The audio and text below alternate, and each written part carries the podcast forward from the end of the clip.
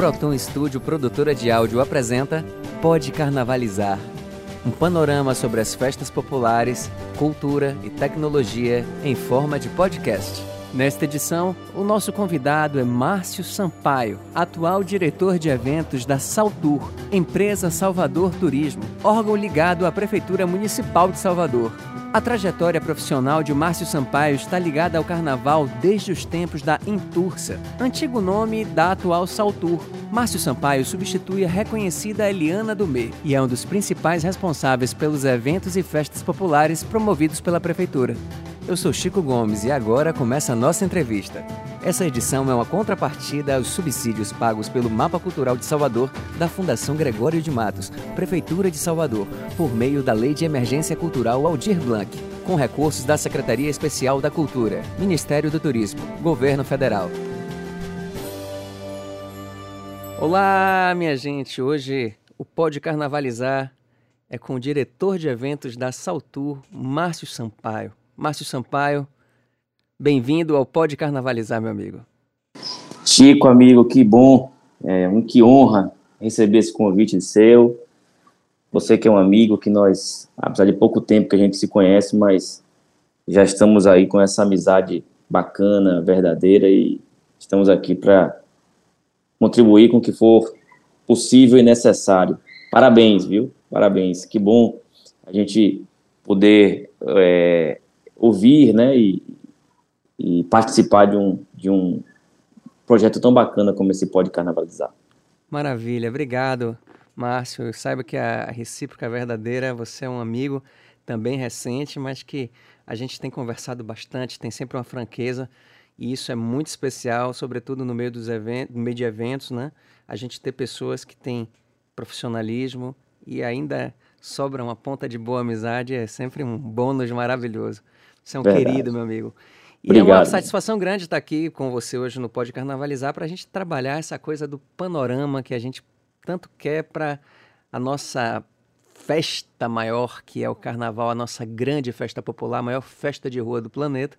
Lembrando que o Pode Carnavalizar é um podcast sobre cultura, cultura popular, né, as festas populares e tecnologia, tudo que está ligado a isso aí a gente vai ao longo do tempo fazendo isso. Uma iniciativa do Proton Studio com apoio da FGM através do programa Mapa Cultural, é, com apoio da Lei de Incentivo Emergencial da Aldir Blanc.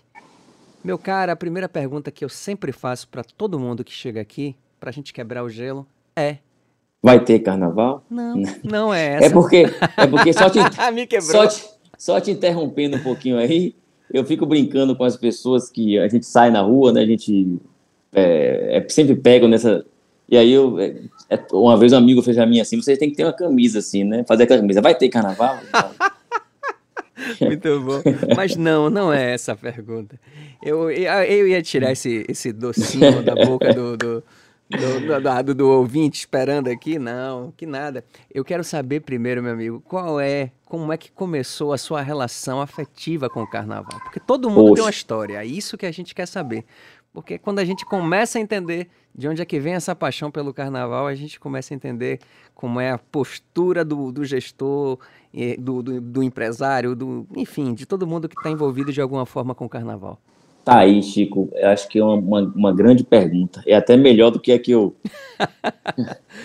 Essa é para quebrar eu, o gelo. É, né, mas é uma pergunta bacana, porque é, a gente, poucas vezes que a gente dá uma. faz um, uns trabalhos como esse, né? É, as pessoas se preocupam em, em perguntar uma, uma, uma coisa tão bacana como essa, uma trajetória tão bacana como essa. Vou dizer a você, o que, é que aconteceu? Eu acho que minha trajetória do carnaval começa de verdade no dia 1 de fevereiro de 1975. Com quantos anos de idade? Eu estava na maternidade nesse dia. eu estava nascendo no Hospital Português. E do lado do Hospital Português tinha um baile de carnaval no, no, no antigo tênis. clube Baiano de Tênis. Minha mãe conta que, que eu já nasci no meio da festa, né? Então, é, é, eu ali, a partir dali, eu, meu pai, eu acho que poucas pessoas sabem disso. Meu pai, ele, é, ele nos criou com a geologia. Meu pai é formado em geologia, mas músico de profissão, de hobby, desculpe também. gosta de tocar a sua guitarra baiana, gosta de tocar o seu bandolim, seu, sua guitarra, seu violão. E ali eu tinha com meu pai. Qual um, o nome dele? Uma, Antônio Rabelo.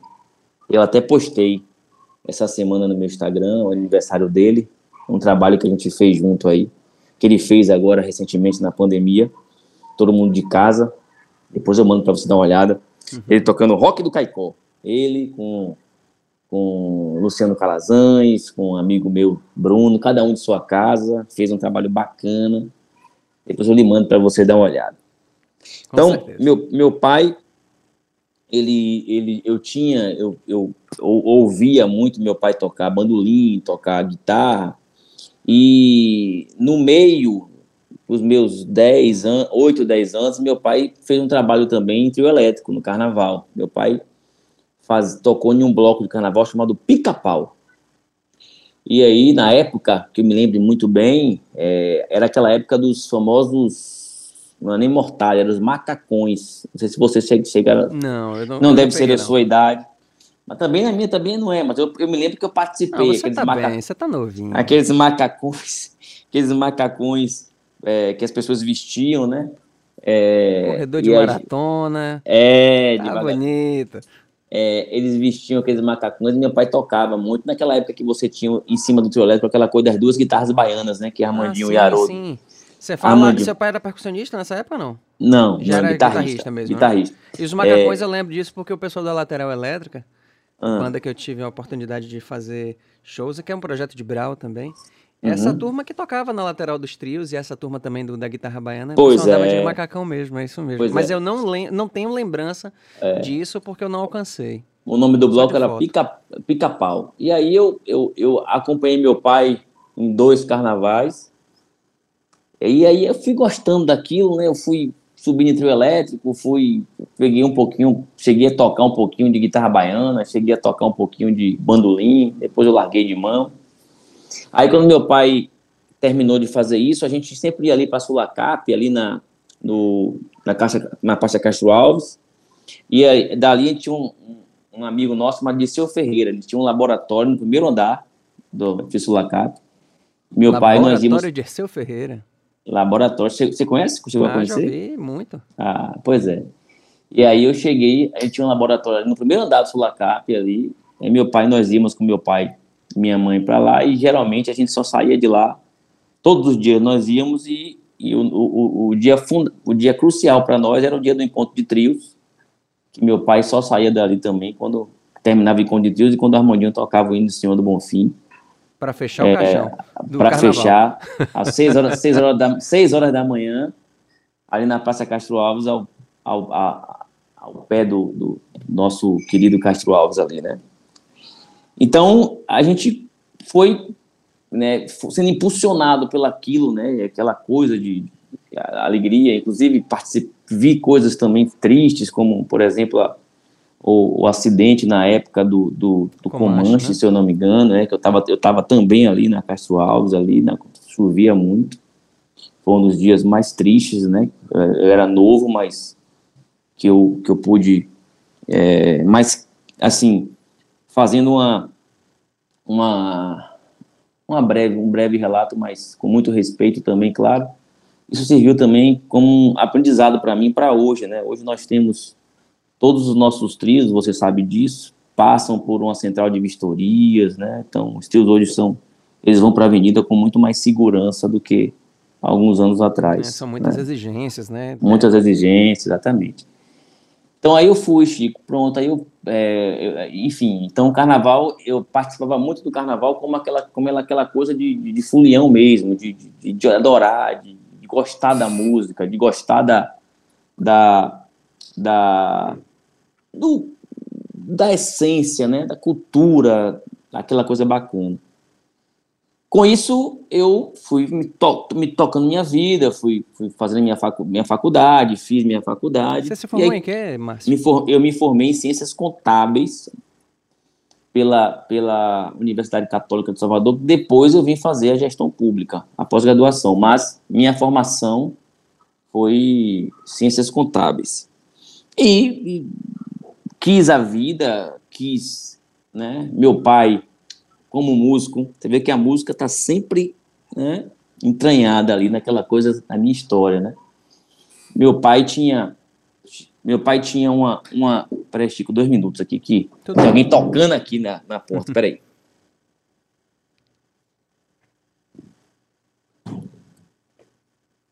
Tem não?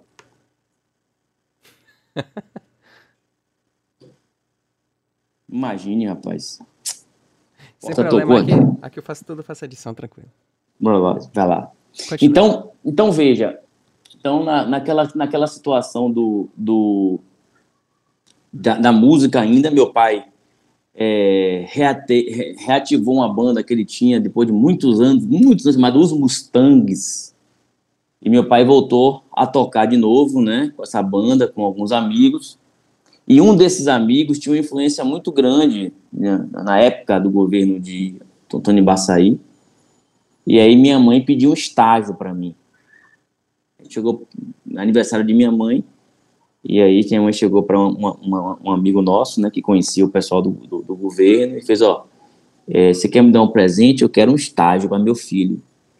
E quis o destino que esse estágio fosse na Intursa. Hoje saltou, mas na época Intursa. Uhum. Em 1998. E aí eu comecei a fazer um estágio na parte de contabilidade da Intursa, e é, é, é, tão interessante como você fez uma pergunta, Chico, como é que o carnaval é, entrou em minha vida, porque ele entrou de maneira completa, mas exatamente completa, e você vai entender por quê. Fiz a, a é, comecei a fazer o estágio e a Intussa naquela época é, pegava as pessoas que trabalhavam ali para tentar para dizer assim, quer trabalhar no carnaval? Aí, ah, você pode trabalhar seu perfil para fiscal de pista. Ah, eu quero.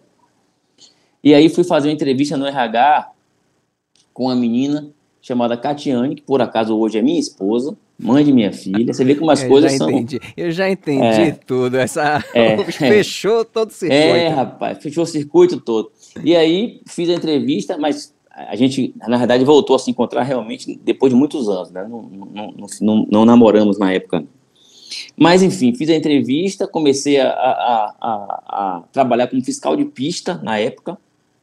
E nesse trabalho como fiscal de pista, eu trabalhei no fiscal de pista do Farofolia. Esse você lembra? Lembro, Farofolia, sim. ainda na Barra. Fui fiscal de pista no Farofolia na Barra no primeiro ano. Fui fiscal de pista no Campo Grande também, no primeiro ano.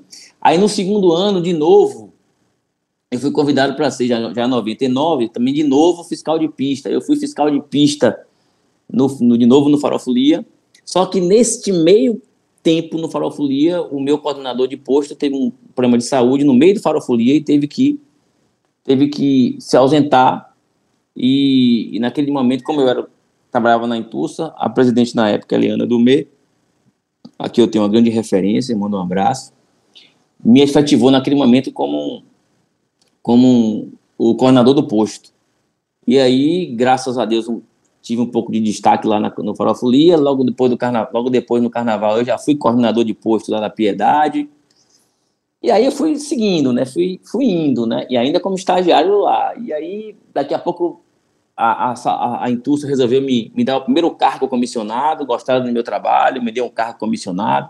A pessoa que me indicou até hoje fala isso, quando, quando eu encontro com ele. Ele fez: meu maior orgulho foi que eu só precisei te indicar e depois aquela coisa do, do, do, pescador, do cara da, da vara, né, para você pescar. Você, você depois seguiu, eu nunca precisei pedir nada para você a mais, a não ser só um cargo, a, a não ser só um, uma vaga de estágio.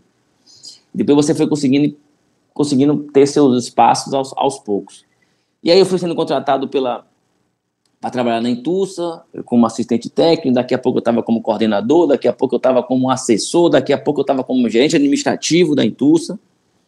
E aí acabou o governo. É, e nesses anos, todos trabalhando todas as festas, tanto as festas populares, como o Réveillon, né, como as festas da cidade, como o Carnaval. Então, acabou o governo de Baçaí, a gente naquele momento entendia que a, gente tinha um, um ciclo fechado, a gente saiu, foi trabalhar em outra área. Foi quando, quatro anos depois, assumiu lá o, o presidente Cláudio Tinoco, também é outro que eu mando um abraço, tem um, uma deferência muito grande. Aliás, eu sempre digo isso, né? Eu tenho, eu tive muita sorte em ter alguns os presidentes que eu consegui passar, né?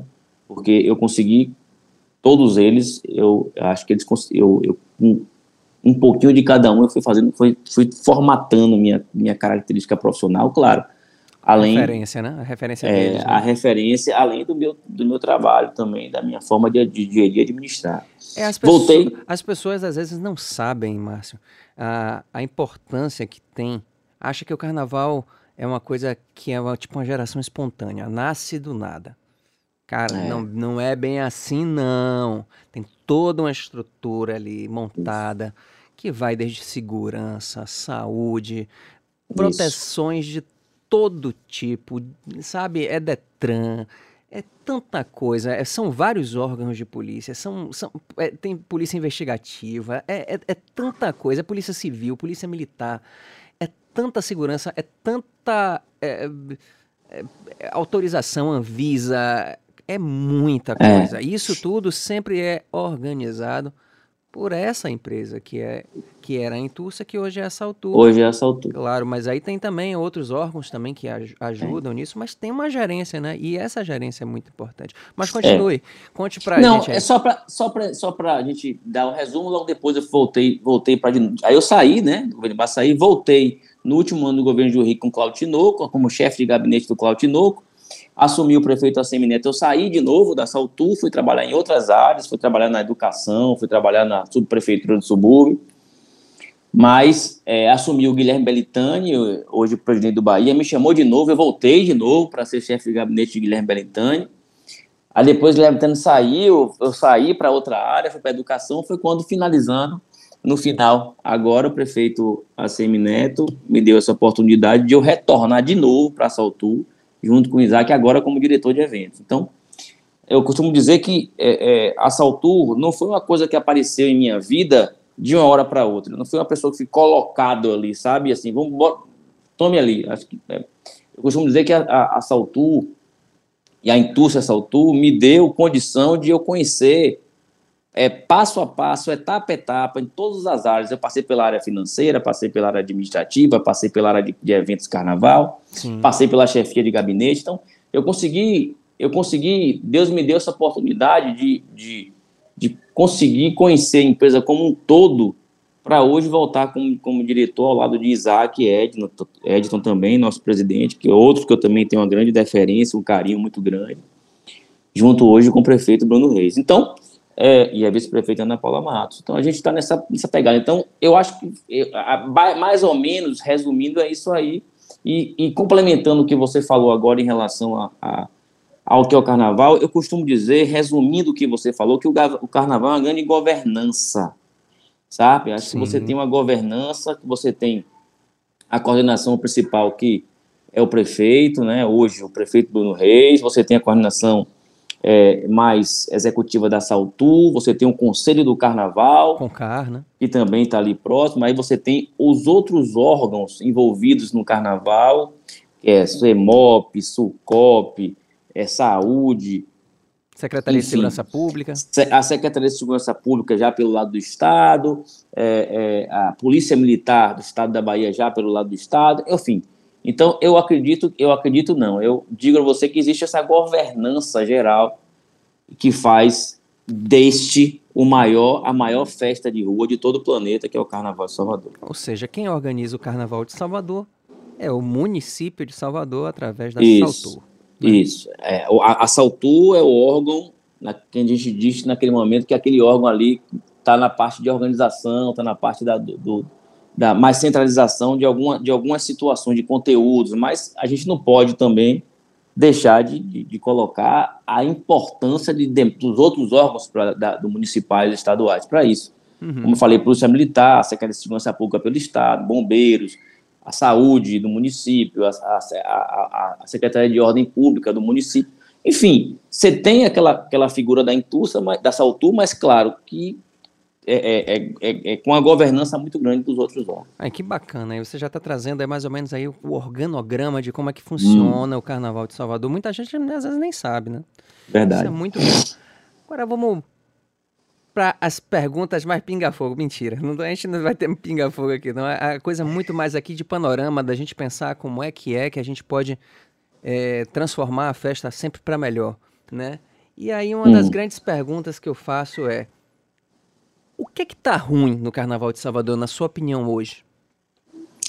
Chico, eu é difícil. Essa pergunta não um pinga-fogo, mas é difícil. é porque a pergunta depois é boa. É o, o que, que, a gente acho, pode fazer para melhorar, sabe? O que eu acho que está ruim hoje no Carnaval de Salvador é a Covid. Eu acho que é o que está ruim no Carnaval de Salvador. Eu acho que a Covid, ela, ela, ela infelizmente veio para dar uma, um freio nessa, nesta que é, nesta que é, é uma, uma, uma apaixonante festa e então acho que acho que ela contribuiu muito negativamente, né, para mas também relação... é, é, bom, assim, pode ser também uma, uma oportunidade, né? A gente precisa olhar as coisas que sim, aparecem sim. de negativas como uma grande oportunidade para a gente poder refletir, agora, né? É, se você me pergunta, agora você pergunta assim, eu não, eu não, sei, eu não sei se a, se a pergunta é que está ruim, ó, eu acho que pode melhorar, né? É isso. É, eu pergunto é dessa forma, o que é que pode melhorar? A gente tem que saber o que é que tá ruim. Por exemplo, o Carnaval da Avenida caiu. Tá ruim, não é? Entendi. Isso não é Entendi. um problema, né? Necessariamente do governo, do, do, do, do, do Bruno Reis ou do, da Semineto. Enfim, é, são coisas que foram acontecendo, tem, tem justificativas para que isso aconteça. Mas tá ruim, não tá? Então, tá. então assim, a, o que, que pode melhorar? como é que tá o carnaval para os blocos afros? Né? Então, assim, eu acho. Vamos, vamos, vamos, pensar nessas coisas assim. O que, que a gente é. pode melhorar então? Vamos, vamos tirar essa, acho... vamos tirar essa a pergunta do é. lugar ruim. O que, é. que pode ficar melhor no Carnaval de Salvador? Eu acho de verdade, sabe, Chico. É, eu acho que a gente tem que pensar no conteúdo do Carnaval como um todo. Eu, eu costumo dizer que eu sou um apaixonado pelos blocos de matriz africana. Eu sou uma pessoa que é, converso sempre com a, as associações, estão todos os meus amigos, né? Mas infelizmente, infeliz, infelizmente, a gente tem algumas ponderações, né, em relação à questão. A gente tem o ouro negro do governo do estado, uhum. que tem uma, uma, uma parte. Estou falando aqui de, dos blocos de matriz africana.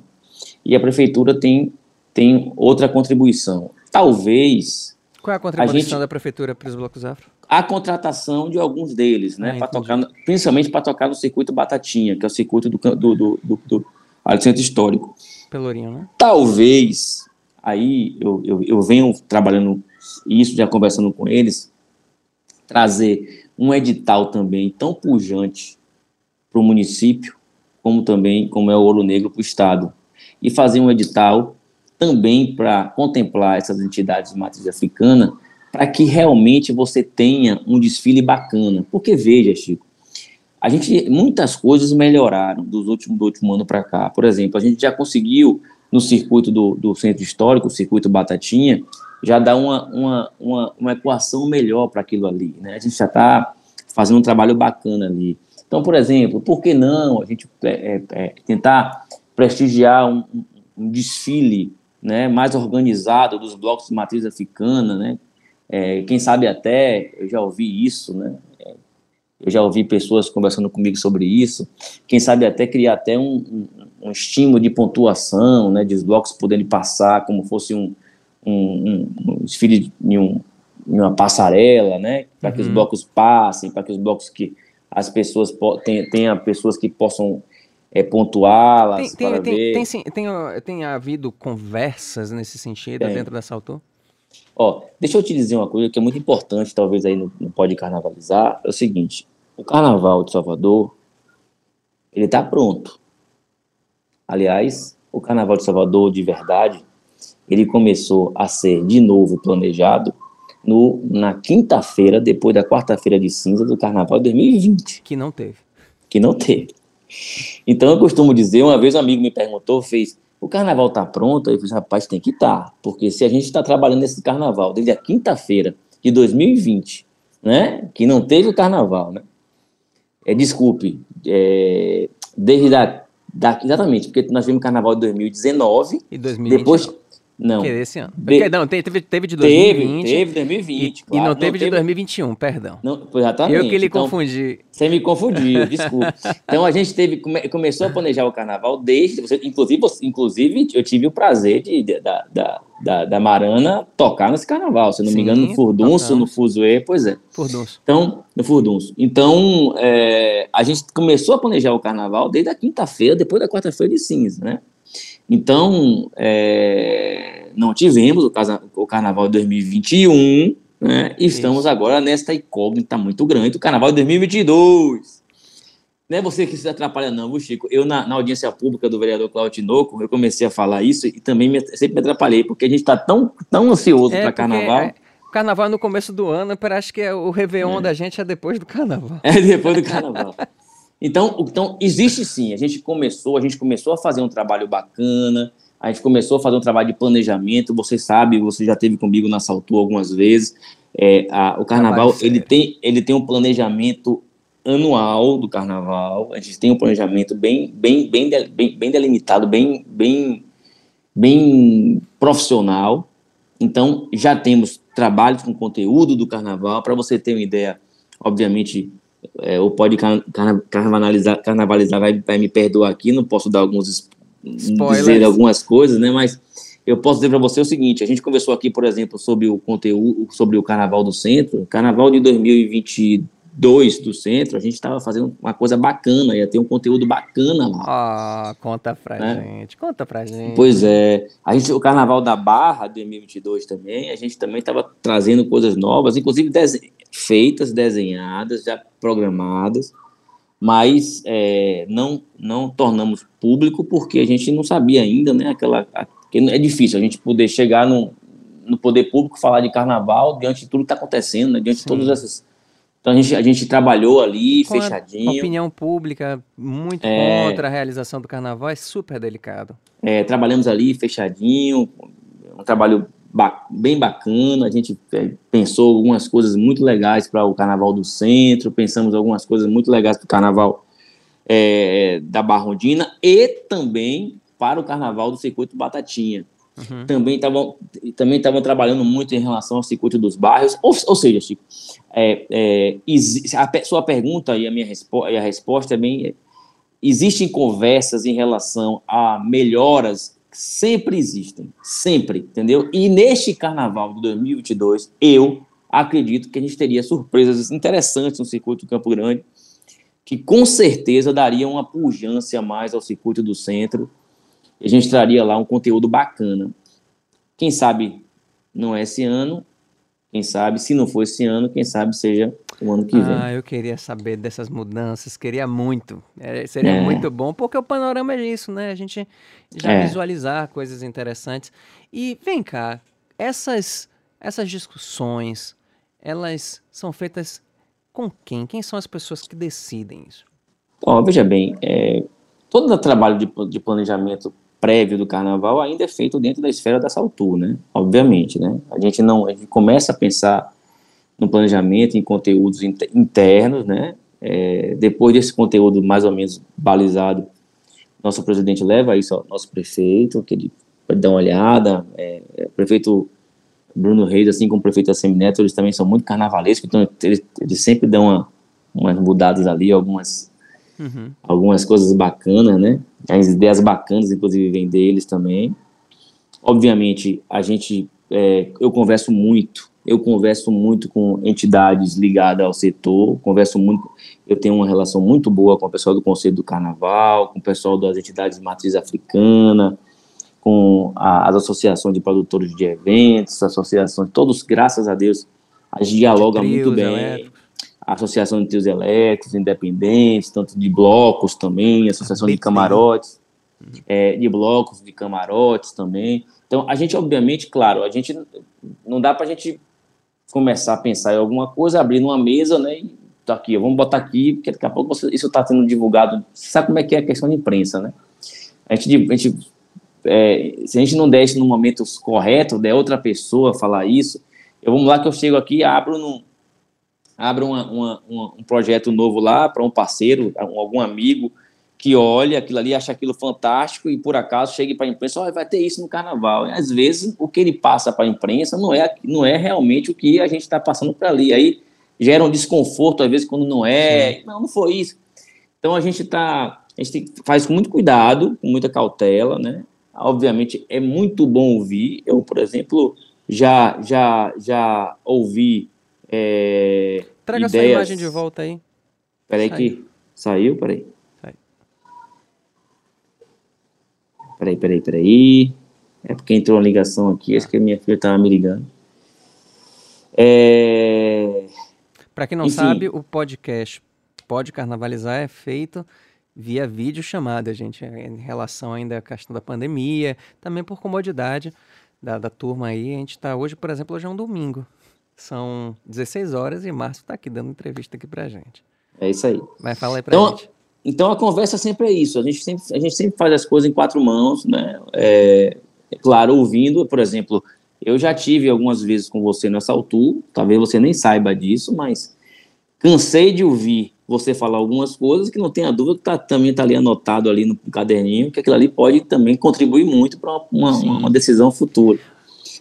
Conversamos muito sobre o Furdunço uma vez, você inclusive me deu algumas ideias na época, que com certeza você e outros que sentam ali também. Hum. O importante do, do da, da, gestão pública, do gestor público, sabe, sabe Chico, é sempre estar tá apto a ouvir. Sim, né? sim, a, gente, a gente não tem a, a, a é bom você é bom você ter da, da, do trade carnavalesco, né? A, a coisas boas para ouvir, para que a gente possa também. Isso soma muito com o planejamento uhum. do carnaval, entendeu? Então, basicamente é isso. Vem cá, existe uma, um, uma meta, um interesse de se fazer uma espécie de fórum do carnaval onde a gente possa conversar e expor e colocar ideias e tentar fazer com que essas essas divergências ou essas coisas que a gente sente que às vezes a, a, a, o lençol puxa mais para o lado de lá, outro mais, mais para o lado de Entendi. cá, sabe? E novas ideias também. Existe isso, existe uma, um, uma ideia de se fazer um fórum do carnaval com esses, esses agentes, né? Esses atores todos do carnaval, desde o folião tá... até o, o, produtor, o cantor, o gestor do, do da cultura no, no, no município, no estado, todo mundo, todos os atores, né?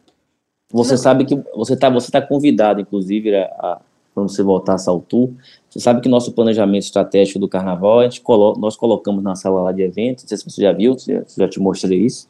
Pô, nós colocamos na sala. Eu vou na Saltu. Pois é, nós colocamos na sala de eventos lá e nós temos são são 19 ações, ações com 192 metas, né? E dividido por, por, por categorias. E uma, dessa, uma das ações nossas é a realização de um fórum e seminário para falar do Carnaval de Salvador. Que massa. Que Era uma das nossas ações para agora, para esse ano de 2021, que a gente recuou, claro, Sim. obviamente, devido a, ao que nós estávamos é, é, passando. Talvez a gente possa, quando voltar, em vez de fazer isso de maneira geral, até para que e inicialmente a gente queria fazer isso de maneira geral, né? De, de trazer os órgãos, de trazer o trade, de trazer é, é, é, é, as pessoas ligadas ao carnaval. Talvez na volta fazer um seminário mais setorizado, entendeu? a é, gente conversar. Talvez seja mais produtivo. É, porque Senão talvez. Vira um muro das lamentações, né? Isso, Normalmente exatamente. acontece isso. Então a gente traz, quem sabe, conversar com o trade, depois conversar com, com os órgãos, internamente os órgãos municipais, os órgãos estaduais, para ver o que é está ruim, o que é está faltando aqui, aquela pergunta que você me fez, né? O que é que está faltando aqui? Tem coisas miúdas do carnaval que não vale a pena talvez a gente conversar aqui, que, que isso tem que ser discutido também, né? Que é, uhum. poucas pessoas sabem disso. Como é que como é que um carnaval é montado, por exemplo? Como é que, o, como é que os trios elétricos estão nas posições corretas no outro dia depois de um desfile que acaba, acaba 4, 5 horas da manhã? Quais são as dificuldades para que esses trios elétricos possam caminhar e voltar para suas áreas, né? Tem dificuldade de, em caráter de limpurbe. É, essa parte de... que você falou aí, o pessoal que não conhece, chama-se armação. Né? Exatamente. Né? A armação tem um desarme, nós desarmamos primeiro, depois da né? dispersão, né? né? A dispersão e depois nós armamos. Então, tem, tem coisas assim miúdas que precisam ter dificuldades. Por exemplo, a gente eh, eh, porque o tema carnaval é tão bacana que a gente fica aqui, talvez a gente podia ficar aqui o domingo todo. Porque, por, por exemplo, eu tenho uma dificuldade muito grande de montar, por exemplo, o carnaval na manhã, na logo amanhã do dia seguinte, por exemplo, da Barra, por exemplo, porque eu tenho que montar o carnaval e dividir espaço com a Limpurbe, por exemplo, que precisa limpar o carnaval. Então, eu não posso estar passando com o caminhão da Limpurbe 5 horas da manhã e passando também com 20 equipamentos de elétrico, entendeu? Então, eu sempre tenho aquele, aquela combinação com a Limpurbe, ó, oh, vá, mande dois, mande três, eu vou encostar aqui o caminhão pipa, você passa, mande mais um. Então, essa, essa engrenagem é uma engrenagem que poucas pessoas conhecem e, e, e, eu costumo dizer que é a parte bacana, a parte linda do carnaval também, né? Porque a, a, normalmente as pessoas não veem, né? Não veem, entendeu? E é, é o que você falou no começo da nossa, da nossa entrevista. O carnaval ele é tão complexo, tão complexo, tão complexo que talvez é, eu acho que ele nunca vai ser entendido de uma maneira geral por alguém, sabe? Porque eu costumo dizer o carnaval, Chico, ele é ah, ele Mas quem ouviu Olha, pode carnavalizar vai ter com certeza um pouquinho é, mais de subsídio. Vai, vai. Esse, eu, eu, eu, faço uma, eu, faço uma, eu faço uma reflexão no carnaval. Para mim, o carnaval, de ano a ano, é fotografia do momento. Eu nunca digo que o carnaval do ano anterior é igual ao carnaval do. Do não, do, não, mesmo. não é. Não tem. Né? É então, vivo, carna... o carnaval é vivo, é dinâmico. É, é a fotografia do momento. Tem coisas que acontecem no carnaval e me, me, me, é, é, me cobre, no, se não no final, para eu contar pelo menos dois casos de dois carnavais diferentes, que acontecem em um carnaval que não acontece em outro. Né? Então, eu digo isso, quem me fala isso é uma pessoa que já, já estamos indo para o 22 carnaval, trabalhando diretamente na festa. Eu tenho 47 anos, 46 anos de idade, Vou fazer 47 em fevereiro, como você já sabe aí, né? E desses 46 anos de idade, quase metade da minha vida eu trabalho dentro do carnaval. Minha esposa brinca comigo que, que eu não gosto muito de, de festa, né? Mas, Márcio, você é diretor de eventos da cidade, não gosta de festa? Não, não é isso, eu adoro festa. O problema é que eu conheço muito mais a festa do, do lado, de, do lado de dentro dela, né? Não, eu, eu, não é aquele amor de curtir. Então, eu curti muito pouco minha vida, entendeu? Eu só trabalhei para isso. Então, eu gosto muito de estar naquela parte da, de execução mesmo, de operação. Maravilha. Marcinho, é... vou lhe chamar de Marcinho a partir de agora. Ah, é, é amigo, querido. Gente, vamos, é. vamos, já, já estamos aqui, mas já fica um tempo junto aqui, já fica, o Marcinho já vem com, com uma facilidade grande. Você sabe que você é amigo e você tem toda a liberdade para isso. E, ó, Deixar claro aqui, ó, quem tá ouvindo, é que a gente é amigo, mas não é negócio de chapa branca, não. A gente fala mesmo que tem que ah, falar, ah, claro. perguntar. Claro. É, é pinga-fogo, tem os pinga-fogo também, mas a gente Solta tem amizade, aí. evidentemente, por conta do respeito, da, dessa admiração mútua, né? Que é uma das coisas Sim. boas, né? A admiração é... ajuda muito nas relações. E graças a Deus a gente vive em um país democrático, pelo menos esperamos que continue como de uma democracia. Amém, amém. Me diga uma coisa, quais são as mudanças mais expressivas que você notou ao longo do carnaval? Há muitas. É, é, uma expressiva, por exemplo, agora, que eu diria para você, eu diria o, o, o, carnaval praticamente sem corda, né? A gente, a gente, a gente conseguiu democratizar o carnaval é, de uma maneira absurda. Você vê que, por é. exemplo, a gente consegue hoje ter artistas renomados é, tocando para o público sem corda, né? Você vê Ivete tocando sem corda em Pipoca, você vê Belmarx, você vê Saulo, você vê é, Harmonia, você vê é, é Daniela, né? O Além de tocar no também e coloca Não, atrações, né? Me, eu vi me, Luiz me, Caldas. Me permita quando eu falo, você uhum. falou do carnaval, você falou do carnaval, então eu estou falando de maneira geral, né? Sim, Bel, sim. por exemplo, Bel, por exemplo. Não é porque eu lembrei eu, de Luiz Caldas e eu me lembrei que ele foi contratado pelo governo do estado. Bel, eu, eu, é, Bel, por, Bel, por, Bel Marques, por é, exemplo. Bel também, passado, governo do estado. Foi é verdade, pois é, verdade. é, então eu tô, eu tô colocando isso de maneira é, é, geral, né? Tô, então, isso é uma mudança que, que a gente teve nos últimos, nos últimos anos, né? No carnaval, nos últimos. É, principalmente nos últimos oito anos agora. Qual que... o lado bom disso e o lado ruim disso? Rapaz, eu, eu, eu, não vejo lado ruim, não. Eu vejo quando você democratiza uma festa que tem que ser democrática, todo respeito, eu não vejo isso no lado ruim. Você acha vejo, que a festa não... antigamente com os blocos era menos democrática? Não, não é que seja menos democrática. Eu acho que tinha a, a participação popular era menor.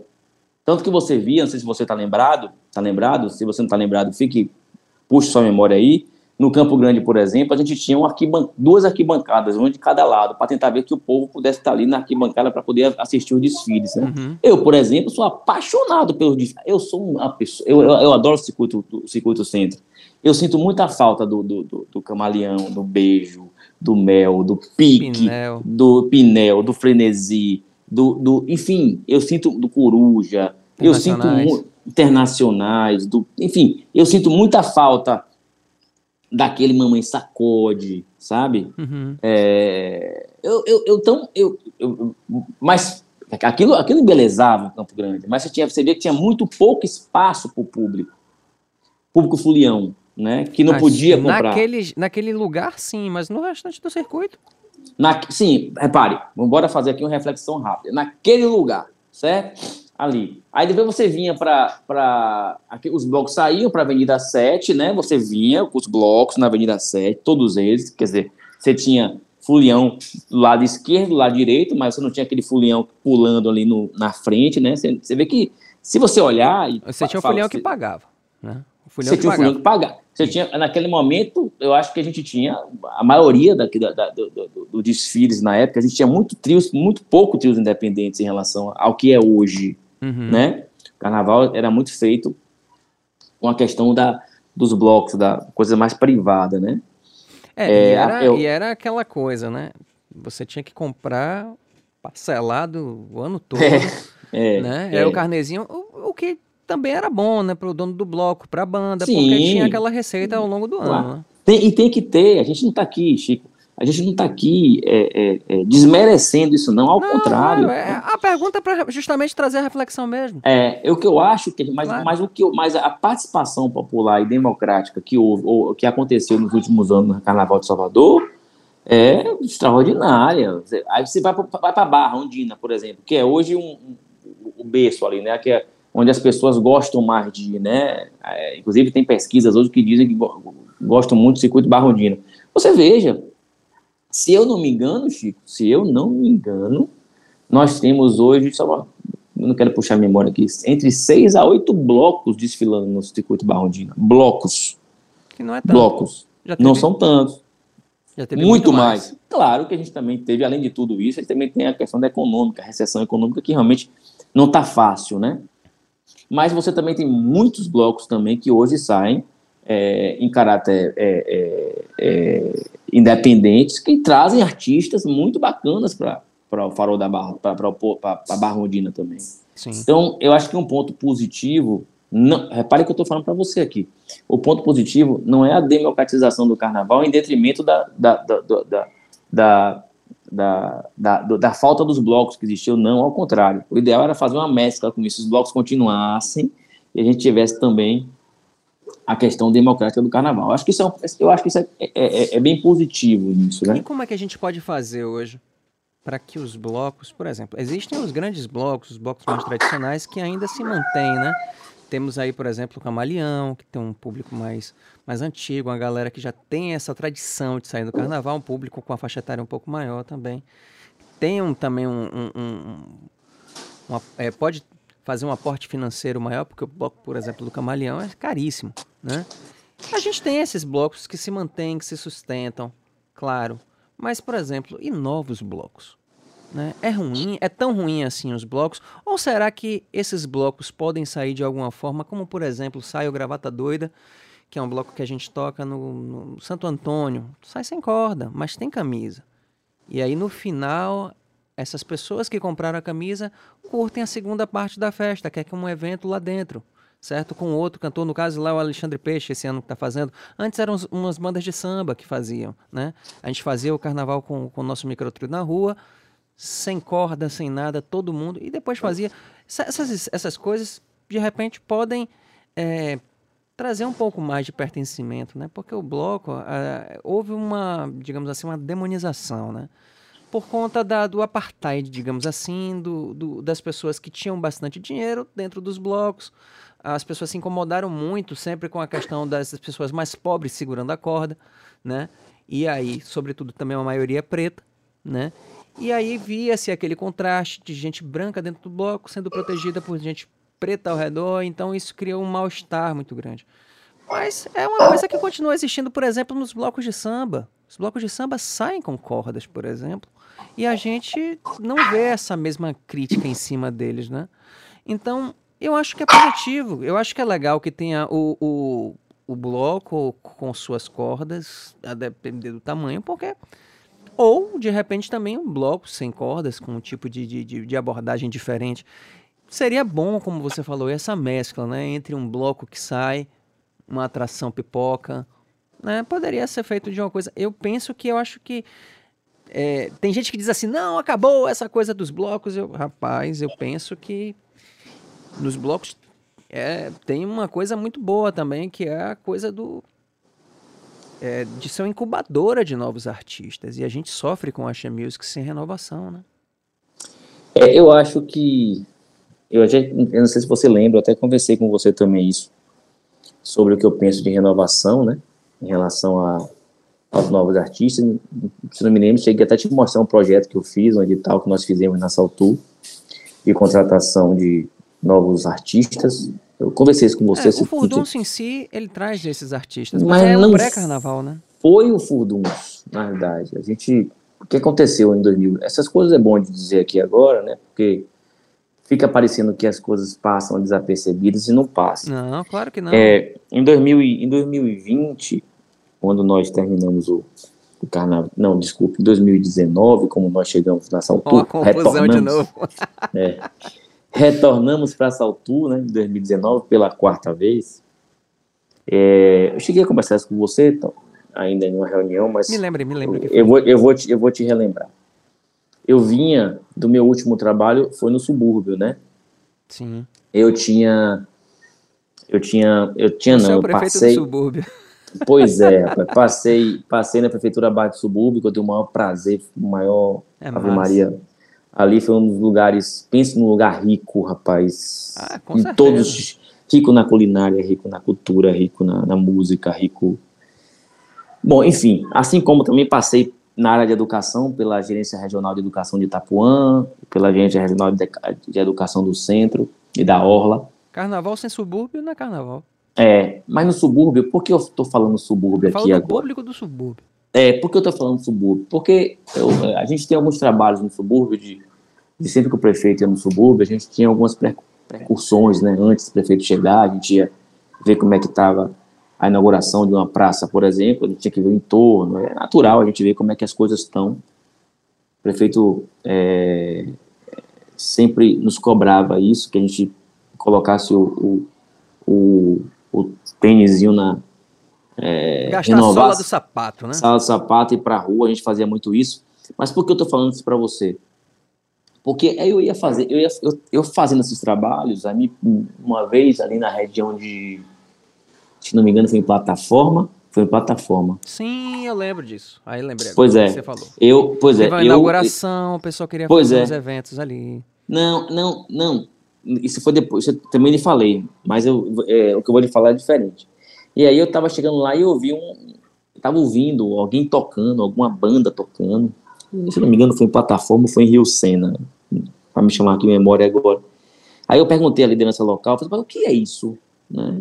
Não, é uma banda que toca aqui, né? Que me leve lá. E aí eu fui, subi, era um. Chico, é, não era um estúdio assim como você está agora, que você está tá aí, mas era um, era um, era um, uma laje feita assim, mais ou menos um estúdio assim, sabe? Uhum. Onde as pessoas, onde tinham uma banda tocando lá dentro, né? Em cima de uma laje de uma casa do que era do, do baterista, inclusive, que tocava embaixo, que morava embaixo, né? E eu achei aquilo fantástico, né? Um cantor extraordinário, a banda muito boa. Aí eu perguntei, rapaz, repare que eu estava ali como subprefeito do subúrbio. Passando né? então, também. Passando. Eu disse, rapaz, vocês não vão. Ah, não, a gente toca aqui às vezes nas festas aqui dos bairros. Mas assim, como é o nome da banda de vocês? Eu esqueci o nome. Aí ele fez, não, que a gente. Quem é a produtora de vocês? Não, a gente não tem produtora, não, não sei o quê, papá. E aí, Chico, eu voltei para a Prefeitura Barra naquele dia, com aquilo na minha cabeça. E logo em outros dias eu, eu fui fazer outros trabalhos como esse, eu, encontrava rodas de samba, encontrava grupo de chorinhos. Aí eu reparava assim, cada qualidade, cara, a gente tocando. Você assim. vira uma pedra, você acha um artista bom aqui em Salvador. Pois é, aí eu dizia assim, aí eu teve um dia que eu parei assim e fiz, meu Deus, será que só tem um Xande na capelinha? Será que só tem um Léo Santana no Lambato? Isso eu lembro você ter falado comigo. Será que só tem um Tony Salles em Piripiri e tantos outros? Será que só tem um Ivete em Juazeiro? Será que só tem uma Cláudia Leite? Apesar de ser carioca, né, mas morou aqui na Bahia praticamente toda a sua vida, né? Será que só tem... Outro dia eu estava conversando com Sara também, é, Sara Jane também, a importância que teve Sara Jane para o axé, para... Claro. Aí eu águas. fico... É, pois é, aí eu fico... né? Outro dia eu estava conversando com o Armandinho também sobre isso, que é uma pessoa que eu tenho maior referência também musical. Então eu acho, aí eu, nós criamos, e quando eu- aí quando eu cheguei na Saltu, voltei para Saltu, eu conversando isso, conversei exatamente isso com o nosso presidente, Isaac, ele muito sensível também à causa, eu falei, pô, Márcio, mas minha dificuldade é a contratação. Pois e é. verdade. É verdade, como é que eu contrato? Não tem né? como, são muitos Aí- artistas. é, é, Você não tem, não tem dinheiro que dê, não tem espaço Pois é. que dê. Além, além, de, além de ter muitos artistas, mas como é que eu contrato na questão de documental, né? Pois é. Você sabe muito, você sabe muito bem que para eu contratar um artista por, por, por modalidade de licitação de inexibilidade, eu tenho que ter uma série de situações, né? O, o é praticamente impossível, o Tribunal de Contas veda essas Pois é. situações todas. É Aí muito eu, complicado. aí, aí eu pensei, tem- eu posso pensar em alguma coisa, presidente? Ele falou, pode, claro que você pode. E nós pensamos em um edital, fizemos um edital, dividimos esse edital em todas as prefeituras, bairros, onde a gente conseguiu enumerar diversas eh, modalidades de, de, de música, de cultura, inclusive, que vai, por exemplo, desde grupo de choro até roda de capoeira, até eh, eh, transformistas, que eu via tanto isso, gente. Né? Pessoas na rua com transfor- eh, fazendo teatro, transfor- transformistas, na, né? E coloquei aquilo, cantor, cantor sertanejo, música gospel, música religiosa, Uhum. enfim, é, grupo de grupo de A salada. grupo de, de A salada é É, contemplativa, de- contemplou todo mundo. é, é, E aí? contemplei todo mundo e fizemos um edital. Esse edital foi um sucesso, né? Foram, foi por prefeitura bairro. Teve bandas que, que é, colocamos um, um- fizemos um- um- uma, uma bancada, né, para poder fazer a, a- toda a parte de julgamento disso. É, tivemos bandas escritas em, no subúrbio, é, na Barra Pituba, é, Cajazeiras, é, Pau da. Lima, cidade inteira. As bandas foram contempladas, publicamos em diário oficial essas bandas.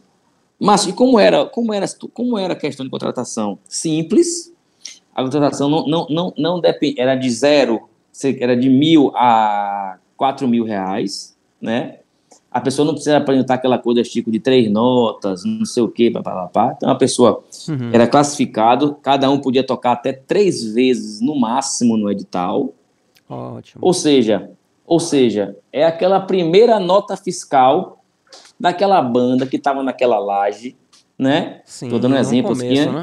Que, que poderia dar a primeira nota fiscal para um órgão público, que poderia ser vista ali por alguém, né? E dizer assim, pô, esses caras são bons, vamos pegar ele para produzir, né? E quem sabe, né? Imagine você em um em um futuro desse aí maravilhoso aí, tá no programa de televisão, tá no Luciano Huck da vida. Uhum. Perguntaram como é que você começou. Ah, eu comecei por causa de um edital na prefeitura. que- Você entendeu? É, é, então, eu acho que é, a ideia naquele momento era justamente isso, era dar oportun, oportunizar novos talentos.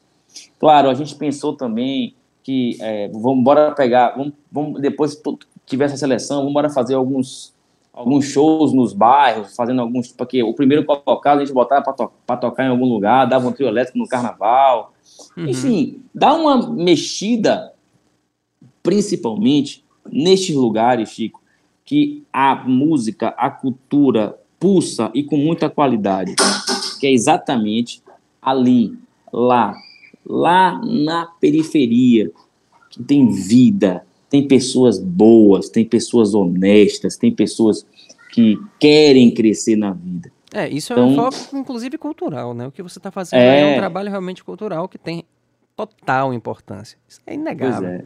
Então É. isso aconteceu. Só que, Só que esse edital ficou pronto exatamente um dia antes do carnaval. Sofremos um, um, uma banda entrou com impugnação, né? A gente defendeu essa impugnação durante o carnaval 2020. Ganhamos, inclusive. Aí, quando a gente estava para soltar, né, em março, veio a Covid. Aí a gente teve que, teve que segurar o edital. Quando chegou em março de 2020, né, eu de lembro, 2021. Eu lembro disso. Você falou realmente comigo isso na época. Pois é, em março de 2021 eu queria, não, não pude renovar, porque a gente estava com a Covid ainda em alta.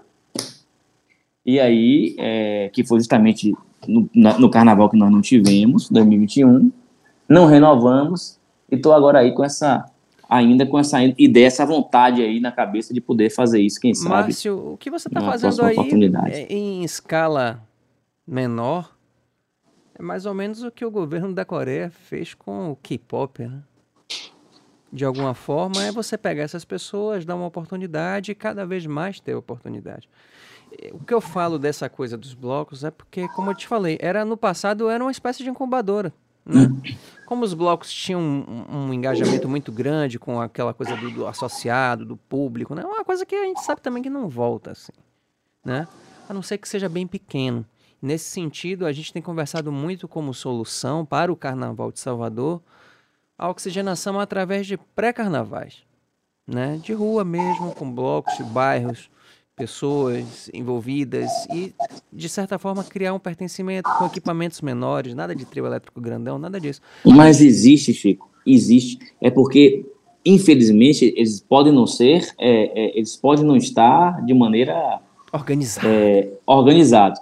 Mas eu posso pegar você, se você quiser um dia, eu for fazer esse, essa, essa provocação, colocar você num carro e vou levar você, por exemplo, em Itacaranha, para você ver se lá não existe um carnaval é, não existe uma, um, pessoas lá ó, é, tocando para. A gente sabe que existe. A gente sabe. Existe, isso. isso mas entendeu? isso precisa ficar mais forte. Tacaranha é um exemplo, tá? É. Veio aqui minha cabeça. Pode qualquer lugar, brota.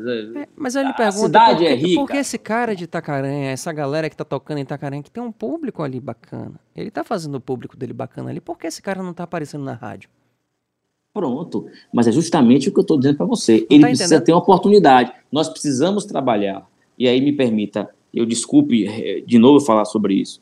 Nós precisamos ter oportunidade para fazer políticas públicas responsáveis, políticas públicas com, com direcionamento, para que a gente possa dar oportunidade para essas pessoas que não têm essa oportunidade. Claro. Porque, veja bem, eu, veja bem, é, eu vi ah, o ano passado é, vou fazer aqui um jabá aqui, mas não é para te, te, te, te puxar o seu saco, não. Eu vi aqui ano passado, por exemplo, uma coisa maravilhosa, que foi uma música que você fez é, sobre o carnaval. Que foi né? cancelada. que foi o, carna, o, é. o carnaval foi cancelado. Cancelaram o carnaval. cancelaram o carnaval. Recebi de você em primeira mão, porque nós somos amigos pelo WhatsApp, e, e tive a grata e feliz surpresa de ver isso no, no programa de televisão. Foi, né? foi no especial, dizer, inclusive, do carnaval. No especial do carnaval. Então, então veja. Então, é, Mas, Marcinho, é só, só sem, sem querer lhe cortar, eu quero lhe dizer o seguinte: é, se eu, você chegou assim, você falou, ah, o cara apareceu na televisão, será que ele... Eu não tive a oportunidade naquele momento de lembrar disso, mas assim, eu fui muito, muito é, incentivado. Assim, na época não era nem a gestão ainda de vocês, era, era da João Henrique, e aí quem tinha, quem estava fazendo o trabalho aqui é, era o pessoal da, do Pelourinho, o CCPI, né? E a gente tocava ali, e tinha um cachê, né? E uma vez eu estava conversando com uma cantora daqui, Manuela Rodrigues, né? Eu falei, poxa, mano, pô, eu queria tocar mais, eu acho esses cachês altos, a gente toca uma vez, mas eu queria tocar mais ao invés de ganhar um cachê alto, queria estar tocando aqui mais vezes. Aí ela falou, então você faz assim, ó, você pega esse cachê, faz o trabalho aqui, vai pegar esse cachê e vai tocar em outros lugares, vai viabilizar outros lugares. Eu falei, boa ideia. E aquela ideia que ela me deu, eu comecei a fazer. Então, assim, no, no, no, no Pelourinho, porque são tantos artistas, você não consegue. Eu não conseguia tocar sempre lá. Tocava no máximo duas vezes no ano, quando não uma, às vezes nenhuma. Mas eu pegava esse dinheirinho e ia fazendo tal montar a banda é super difícil, ter os músicos engajados é super difícil, mas aquilo ali que começou lá em 2012, 2013, por ali, mas quando chegou em 2015, 2016, eu já tinha uma estrada, eu fui perseverando. Então, isso que você está fazendo, eu sei, por conta própria, assim, por, na minha pele mesmo, que é muito importante. E não é para deixar de fazer, não, sabe? Muito mais é chegar e dizer assim, poxa, legal, prefeitura anunciante de algumas rádios, e aí, prefe... e a galera? Vamos fazer uma contrapartida aqui? Né? Vamos lembrar aqui, né? Então, essas coisas são importantes porque você pega essa galera que está tendo um público ali e começa gerar um ciclo virtuoso. E as pessoas têm uma coisa que é com música, que é a questão da prosperidade. Se elas enxergam na música um caminho de prosperidade para sua vida, um caminho profissional, eu sei que elas vão. E as pessoas aqui vão e vão bonito e fazem legal. E a gente está aqui com um, um, uma, uma um, um município que tem uma produção fortíssima e mais muita coisa nossa não toca no rádio. Ah, mas tem internet. Gente, tem internet, mas tem um porém. Internet tem uma questão que é a seguinte: é uma legião de pessoas para você também ser conhecido no meio dessa legião de pessoas é super complicado. Então, é legal, você obviamente vai fazendo a seleção, como você falou, os melhores, a galera mais organizada, quem vê, vai ganhando alguns espaços e isso vai renovando. Então, e outras vão se organizando, né, Chico? Exato, Porque, como a gente rapaz, se organizou. Eu vou começar a me organizar. É. Como a gente se organizou. E, e, assim, eu tenho vontade, por exemplo, de montar um, um, bloquinho aqui no 2 de julho, por exemplo, né? Que é o, o bairro que eu nasci, né? Aqui onde tem o centenário Clube Fantoche de Euterpe. Eu cresci vendo o carnaval aqui, pertinho da minha beira, eu tava na Carlos Gomes, Avenida 7, estava vendo o carnaval também. Minha família se beneficiou do carnaval a gente tinha um, um, a gente comprou uma casa e transformou, uh, fez um prédiozinho. Tem apartamentos, tinha apartamentos, tinha quartos, essas coisas. A gente recebia muito turista estrangeiro. Né? Isso ajudou. Nós fizemos um palco DJ aí no, no, no, no 2 de julho, você sabia? Sim, sim, mas tem muito tempo, né? Foi, eu me lembro disso, esse palco DJ. É, então, é, mas assim, sabe que a gente, você sabe que não continuou porque a gente teve um, isso, uma, uma... uma confusão lá, a, a queixa dos moradores, né? As queixas dos moradores. É, mas essa, no 2 de julho. Mas essa queixa é, e aí vamos, vamos tocar o dedo na ferida e falar. A, a, queixa se deu porque era uma coisa ligada a um público LGBT que parte dos moradores não gostou por causa disso. Entendi. Sabe? Existe uma questão também do preconceito, né? Que a gente sabe que está aí é, Infelizmente. Né? Infelizmente, mas não foi por conta da festa, porque já houveram outras festas. Palco, já teve palco grande no 2 de julho, palco enorme. Me lembro que tinha uma época, uma banda chamada Laranja Mecânica que tocava, pô, foi um sucesso. Lembra demais. Pois é, então assim, teve palco enorme. Imagine um palco enorme na beira do carnaval, mas dentro do 2 de julho, cheio de gente, todo mundo curtindo aquela coisa. E nunca ninguém brigou, nunca ninguém falou nada. Mas nesse caso específico foi uma questão de uma retaliação por ter sido um evento ligado, é, um evento focado no público LGBT. Aí meu caro, é isso. São essas coisas que são importantes, mas nossa terra, eu, assim, falando enquanto artista, um artista que está aqui na, na, luta, né, buscando, eh, galgando espaço, a gente que ainda faz essa música carnavalesca, porque tem essa questão da tradição. A, a, a, banda Marana tem o objetivo de estar presente nas principais festas populares, seja ela o Carnaval, Bonfim ou São João. A gente tem um repertório junino, como as boas bandas da, da música baiana sempre fizeram. Né? O Chiclete com Banana, por exemplo, sempre tocou São João tem um Exatamente. repertório junino. E a gente seguiu isso, a gente gosta disso. O próprio André Macedo tem um trabalho junino, o, o, a, o, o, Armandinho, os irmãos Macedo fizeram isso. A gente tem essa tradição, né? O frevo, o galope, o galope, o frevo, aquela mistura ali que no ano todo estava sempre acontecendo. Mas aí a pergunta: por que estamos tratando tão mal os novos artistas, os artistas mais velhos também? Eu não estou dizendo nem que estão tratando tão mal eles, eles estão até bem. Por exemplo, o Armandinho pega, por exemplo, o edital do, do Bahia Gás né, tocam, obviamente, sete dias, né? Mas ali são, que é um, é um edital bacana, é que eles conseguem sair com uma dignidade bacana, em torno de um milhão e cem mil, né? Que ele bota o trio. Tem Armandinho, por exemplo, que é um amigão, assim, André, e, é, eu acho super merecido. Eles têm a melhor, é, como é que se diz? O melhor resultado de aparição de na imprensa sem, sem pagar, né? É espontâneo, né? Que chama, né? Eles são líderes nisso, que é bacana, Então é bacana todo ano ver que eles estão bem nisso. Né? Mas existe uma outra legião de artistas que não tá. Existe uma galera mais jovem que não está indo. Existe um, uma, uma, claro, uma penetração de outros estilos também, né? Por exemplo, funk tal. E essa fusão é natural na música, isso não é problema. Mas por que a gente está indo tão mal nesse sentido de não ter? Essa é uma, acaba sendo uma pergunta. E o que, que a gente pode fazer para melhorar isso? Você sabe que sabe que eu, eu, eu tive com Armandinho também há um pouco tempo atrás tive a oportunidade de conhecer Armandinho. Conversamos muito sobre carnaval. Tive essa honra, né? Ali é sensacional. É, deixa eu te falar uma coisa, Chico, que eu, eu, me preocupo às vezes em falar e, e, talvez ser mal interpretado. Eu sou um apaixonado pela festa, que é o carnaval. Para mim, sem dúvida, a maior festa de rua do planeta. Sou uma pessoa que tem muito orgulho dos grandes artistas da Bahia. É, o orgulho de verdade, né? Que bom a gente ter um Ivete Sangalo aqui, que bom a gente ter uma, um Belmax, um Léo Santana, um Cláudia Leite, um Caetano, um Gil, Betânia, enfim, eu, eu não quero nem mais, vou até parar de citar ah, nomes, porque senão eu vou... O podcast eu vou, todo eu vou, a gente vai fazer aqui um... É, e, e ainda vou ser injusto, da fama. E, e, ainda vou ser injusto com as pessoas que, não, que, eu, não, que eu não falar. Mas é, eu também sou um eterno grato e tenho um carinho enorme pelos esses músicos que você falou aí agora, da, mais antigos. Eu costumo dizer, e disse Armandinho isso, e às vezes fico até preocupado em dizer isso, porque não sei como é que isso pode soar, mas é, eu acho que quem, quiser, quem, quem, quem focar no que eu vou dizer aqui talvez entenda de maneira muito tranquila que eu vou falar e não, não vai distorcer isso. Eu né? acho que eu já entendi até o rumo da próxima. Não, eu digo o seguinte, é, o, o, o, não é esses artistas antigos que devem à cidade. É a cidade que deve a eles. Uhum. Então, eu acho que a gente deve muito ao Luiz Caldas, a gente deve muito ao Sarajane, a gente deve muito a um Book Jones, a gente deve muito a. Banda Mel. A uma banda Mel. A gente deve muito a.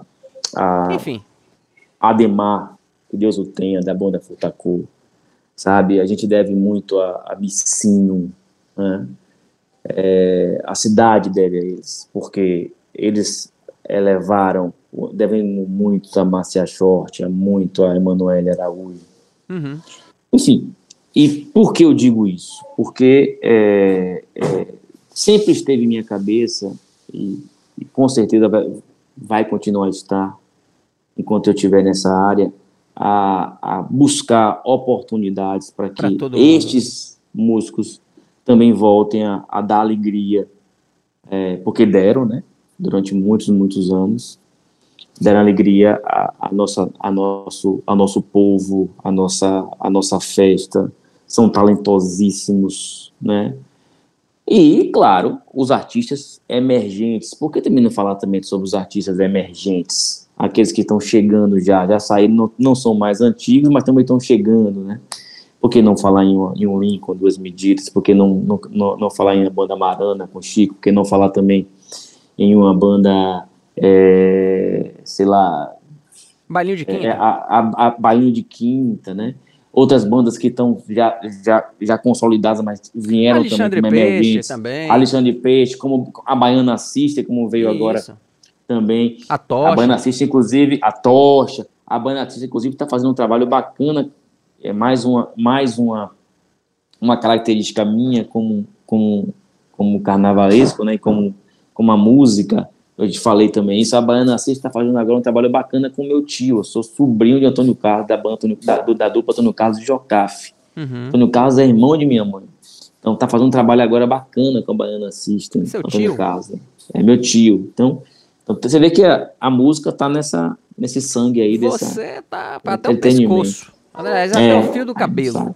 E é por isso, talvez, viu, Chico, que eu respeito muito o artista seja ele pequeno, seja ele médio, seja ele grande, porque para mim aquele pequeno pode ser médio daqui um dia, pode ser grande outro dia. Basta ele ter oportunidade para que isso e aconteça. a gente sabe também que existe a gestão de cada artista. Né? E é por isso que eu não falo muito, eu não gosto muito de falar. Ah, ah aquela banda é uma banda pequena. Eu, eu, eu não me refiro a nenhum músico como músico pequeno. Para mim, o cara que se, se predispõe a ser músico, que se ele quer ser músico, ele já é grande na, na escolha. Uhum. É uma boa, uma é. boa visão. E eu é. concordo, realmente é isso. Às vezes é uma questão de.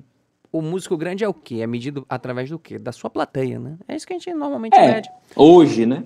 É. Hoje. Mas ele pode adquirir uma plateia.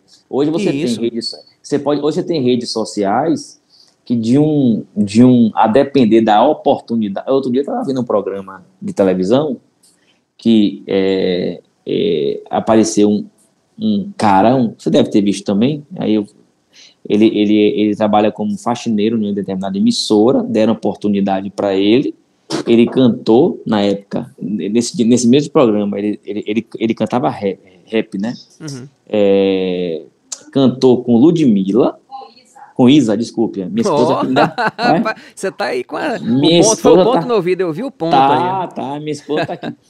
é, contou com Isa, e aí ele botou o, o, o, o, o Instagram dele. Acredite que ele, o Instagram dele saiu de 500 pessoas para 50 mil pessoas em 5 minutos. Sim, é, mídia de massa é isso aí. Então, é o que eu falo, mas é o que eu falo para você, né? Ele foi oportunizado para isso. Ele teve oportunidade. Então, cabe nós também buscar trabalhar, fazer políticas públicas. Por que não, por exemplo, se eu tô dando, se eu der uma oportunidade para uma banda dessa a tocar no carnaval, ele não pode, essa banda não pode ser enxergada por um grande produtor cultural, um produtor musical, sabe? Claro. É, e dizer assim, rapaz, esse cara, essa banda é espetacular, rapaz, vou levar essa banda lá para para o programa de fulano de tal lá na Globo, na SBT, na Record, na Bandeirantes. Daqui a pouco esse cara aparece e realmente acontece, né? Exato. Só que eu vou, dar, eu, eu, vou dar uma história, vou dar você uma. uma, uma, uma conte, conte pra gente. Pra mim não, pra gente questão. que tu vai ouvir. Pra vocês. A harmonia do samba. Como é a harmonia do samba? Eu, eu, eu, eu, eu me orgulho em relação a isso. Eu estava na, na Intussa na época, quando, por exemplo, veio o primeiro pedido para um trio independente para o Harmonia do Samba. E aí, você conhece muito bem ele, e Pergunte isso a ele depois. É, você deve conhecer Pedrão, que trabalha com a gente lá na Saltu. Sim. É, na época. Gente boníssima. É, na época, pergunte essa história para ele, ele vai dizer. Na época, a, a, então, a então presidente da Saltur fez, em Tulsa, fez Pedrão, aí tive aqui um pedido para uma banda chamada Harmonia do Samba. Diz que eles ensaiam ali na capelinha para dar um trio para eles tocarem no carnaval. Dê ali uma olhadinha. Vai lá dar uma olhada. Pedrão, na época, gerente de eventos também na época e foi dar uma olhada na banda e voltou no outro dia, né? Pergunta essa história a ele, ele falou, doutor, olha, eu, os meninos são bons, viu? Os meninos são bons. E a harmonia do samba foi oportunizada, teve uma oportunidade. Nossa, né? E veja, é tá, aí, tá aí. Claro é, que não exemplo, foi por causa.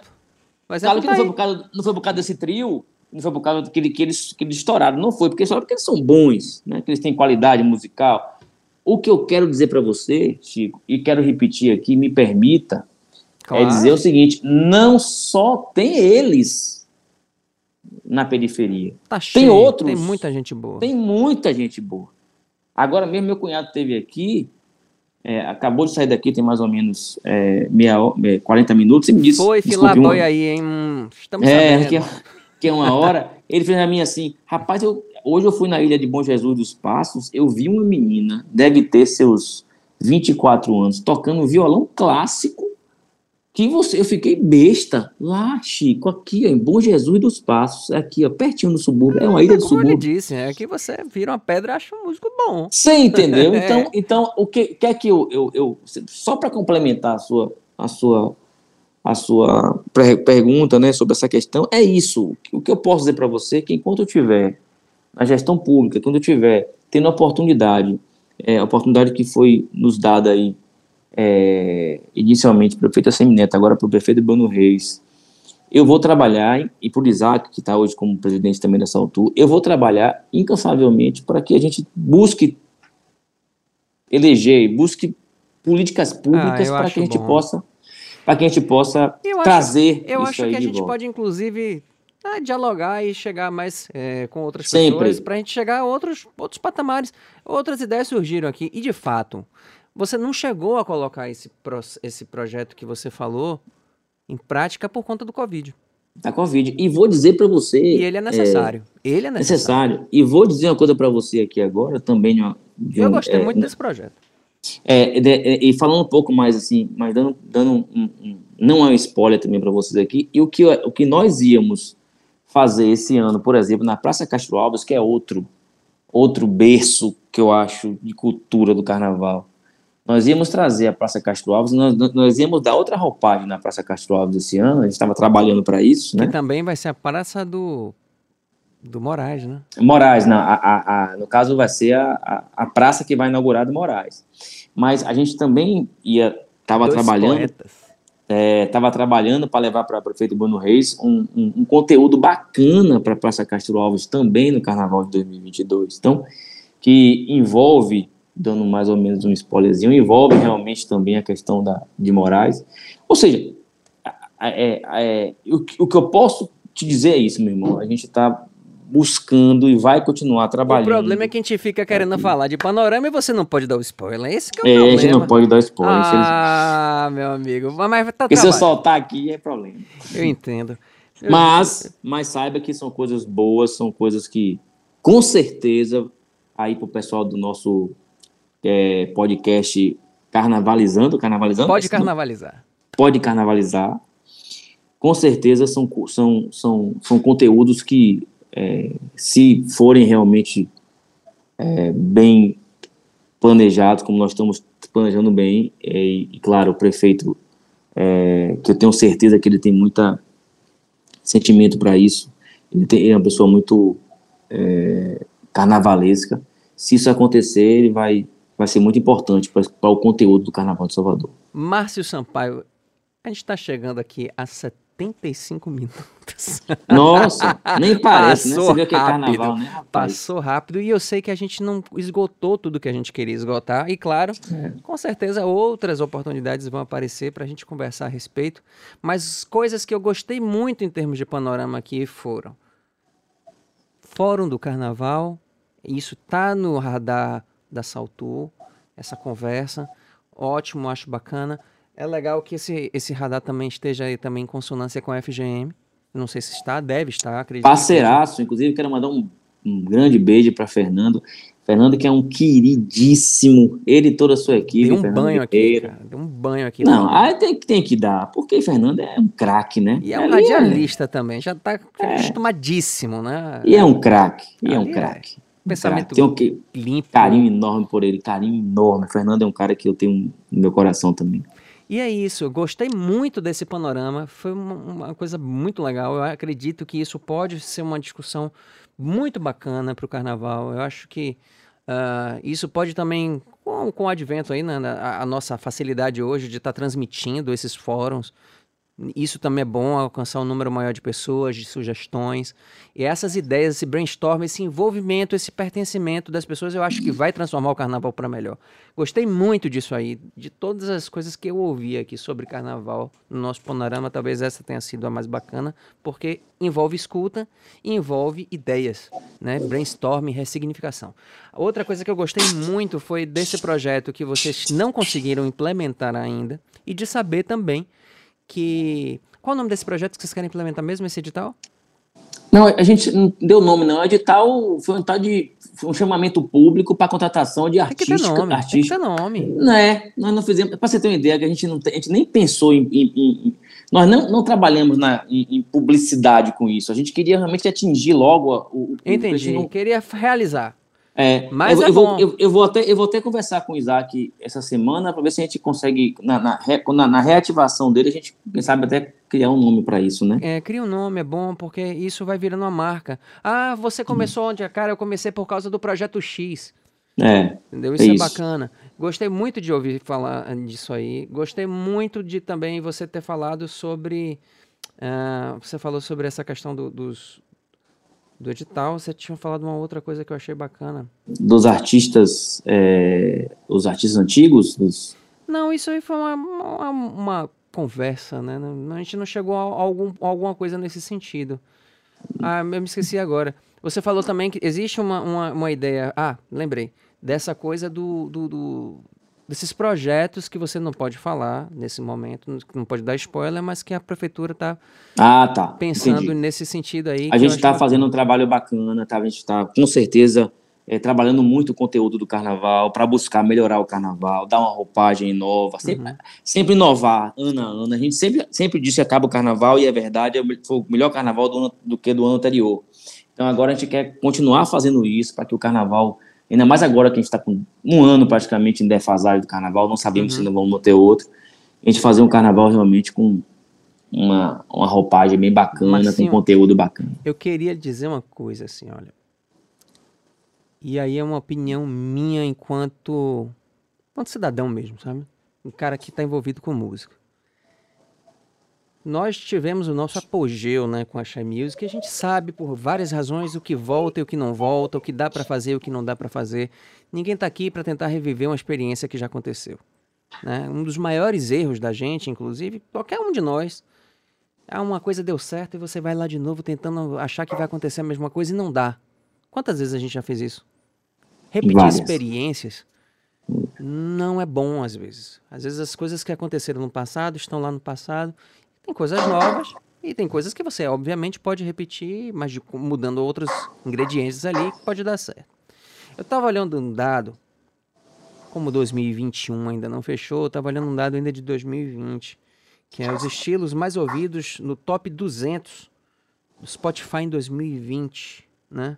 A gente tem aqui um gráfico com sertanejo, assim, disparadaço, com 4 bilhões 305 milhões 964 mil. Vamos lá, vamos arredondar. 4,3 bilhão de plays.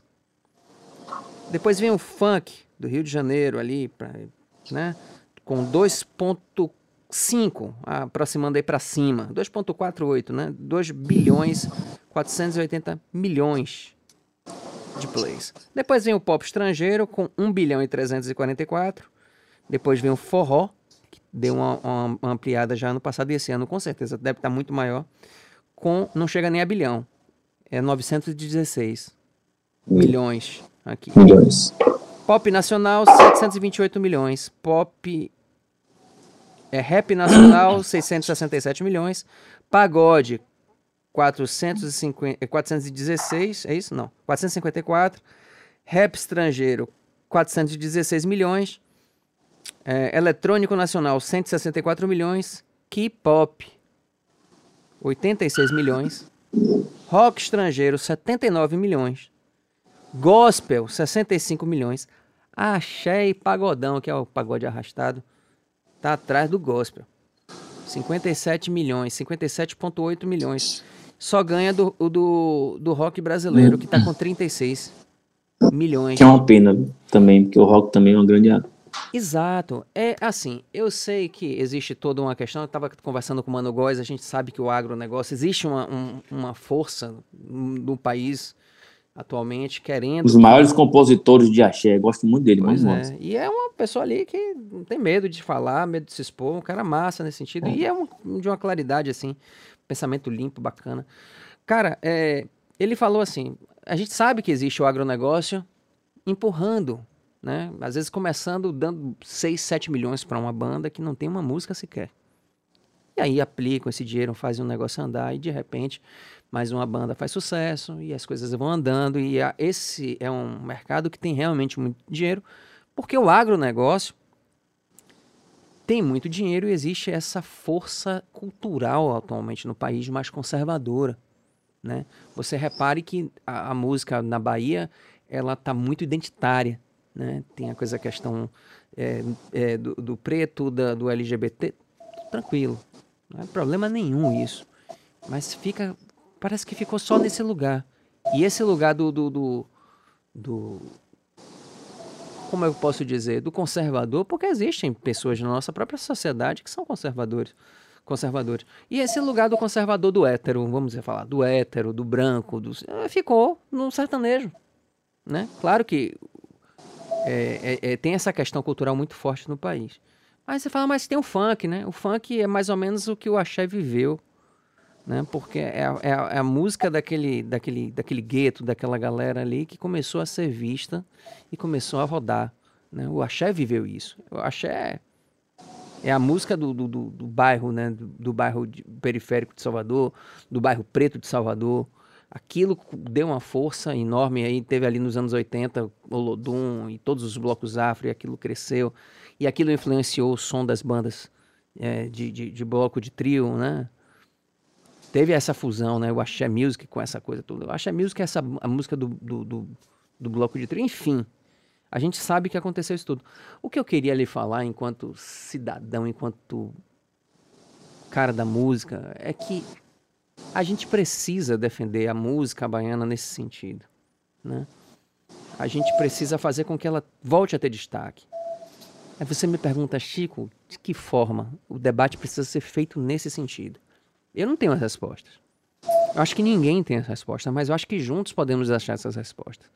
Eu acho que quando a gente muda a, a valorização do que a gente quer, seja através de novas coisas que a gente desenvolva, nem que a gente para isso precise desenvolver um novo lugar, chegar a um novo lugar, mas isso precisa ser incentivado.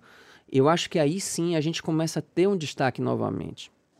E aí é que está essa questão. Eu estava vendo o estudo da SEI, Secretaria de, de Estudos Econômicos do Estado, falando sobre, é, sobretudo, dessa perda é, de, de atenção da música baiana. Né? Forró estava tendo mais atenção, de fato. Existe uma distância grande, são 916 milhões contra 57. É muito, é di- distante demais a diferença, sabe? E o forró foi, forró foi agora eleito como patrimônio Isso, imaterial, né? imaterial. Aí, Veja você, veja você, o que você está falando. E um patrimônio imaterial, se eu não me engano, é a quinta ou sexta aí? é, mas esse forró você aqui deu. não é o forró tradicional que a gente conhece, não, viu? Esse forró Ah, aqui é tá. entre o piseiro, o forró de plástico, ele chama. Ah, né? forró de piseiro. Ah, É. ok. Forró de João Gomes. É, forró João Gomes. Isso aqui em 2020 não era nem ele, né? Entrou Ah, agora não é. era não. Não era não. Era, é Barão, é, Barão da Barões da Pisadinha. Pisadinha, que É, também é mais desse Forró. ano. Aviões do Forró, Wesley Safadão. E É. esse negócio aqui já com certeza já passou de É, milhão. então, eu, com todo respeito, eu não. não- é, é, é- é uma pena as mídias é, de músicas, né, de players hoje, colocar esse nome como forró, porque não são, não é forró. É chama de Eu forró gostaria piseiro. muito de saber quanto de escuta você nós temos no forró tradicional. tradicional. Forró Ah, pé de muito serra. baixo. É, se vacilar, é, é- é- corresponde ao mesmo do axé. Aí você veja, né?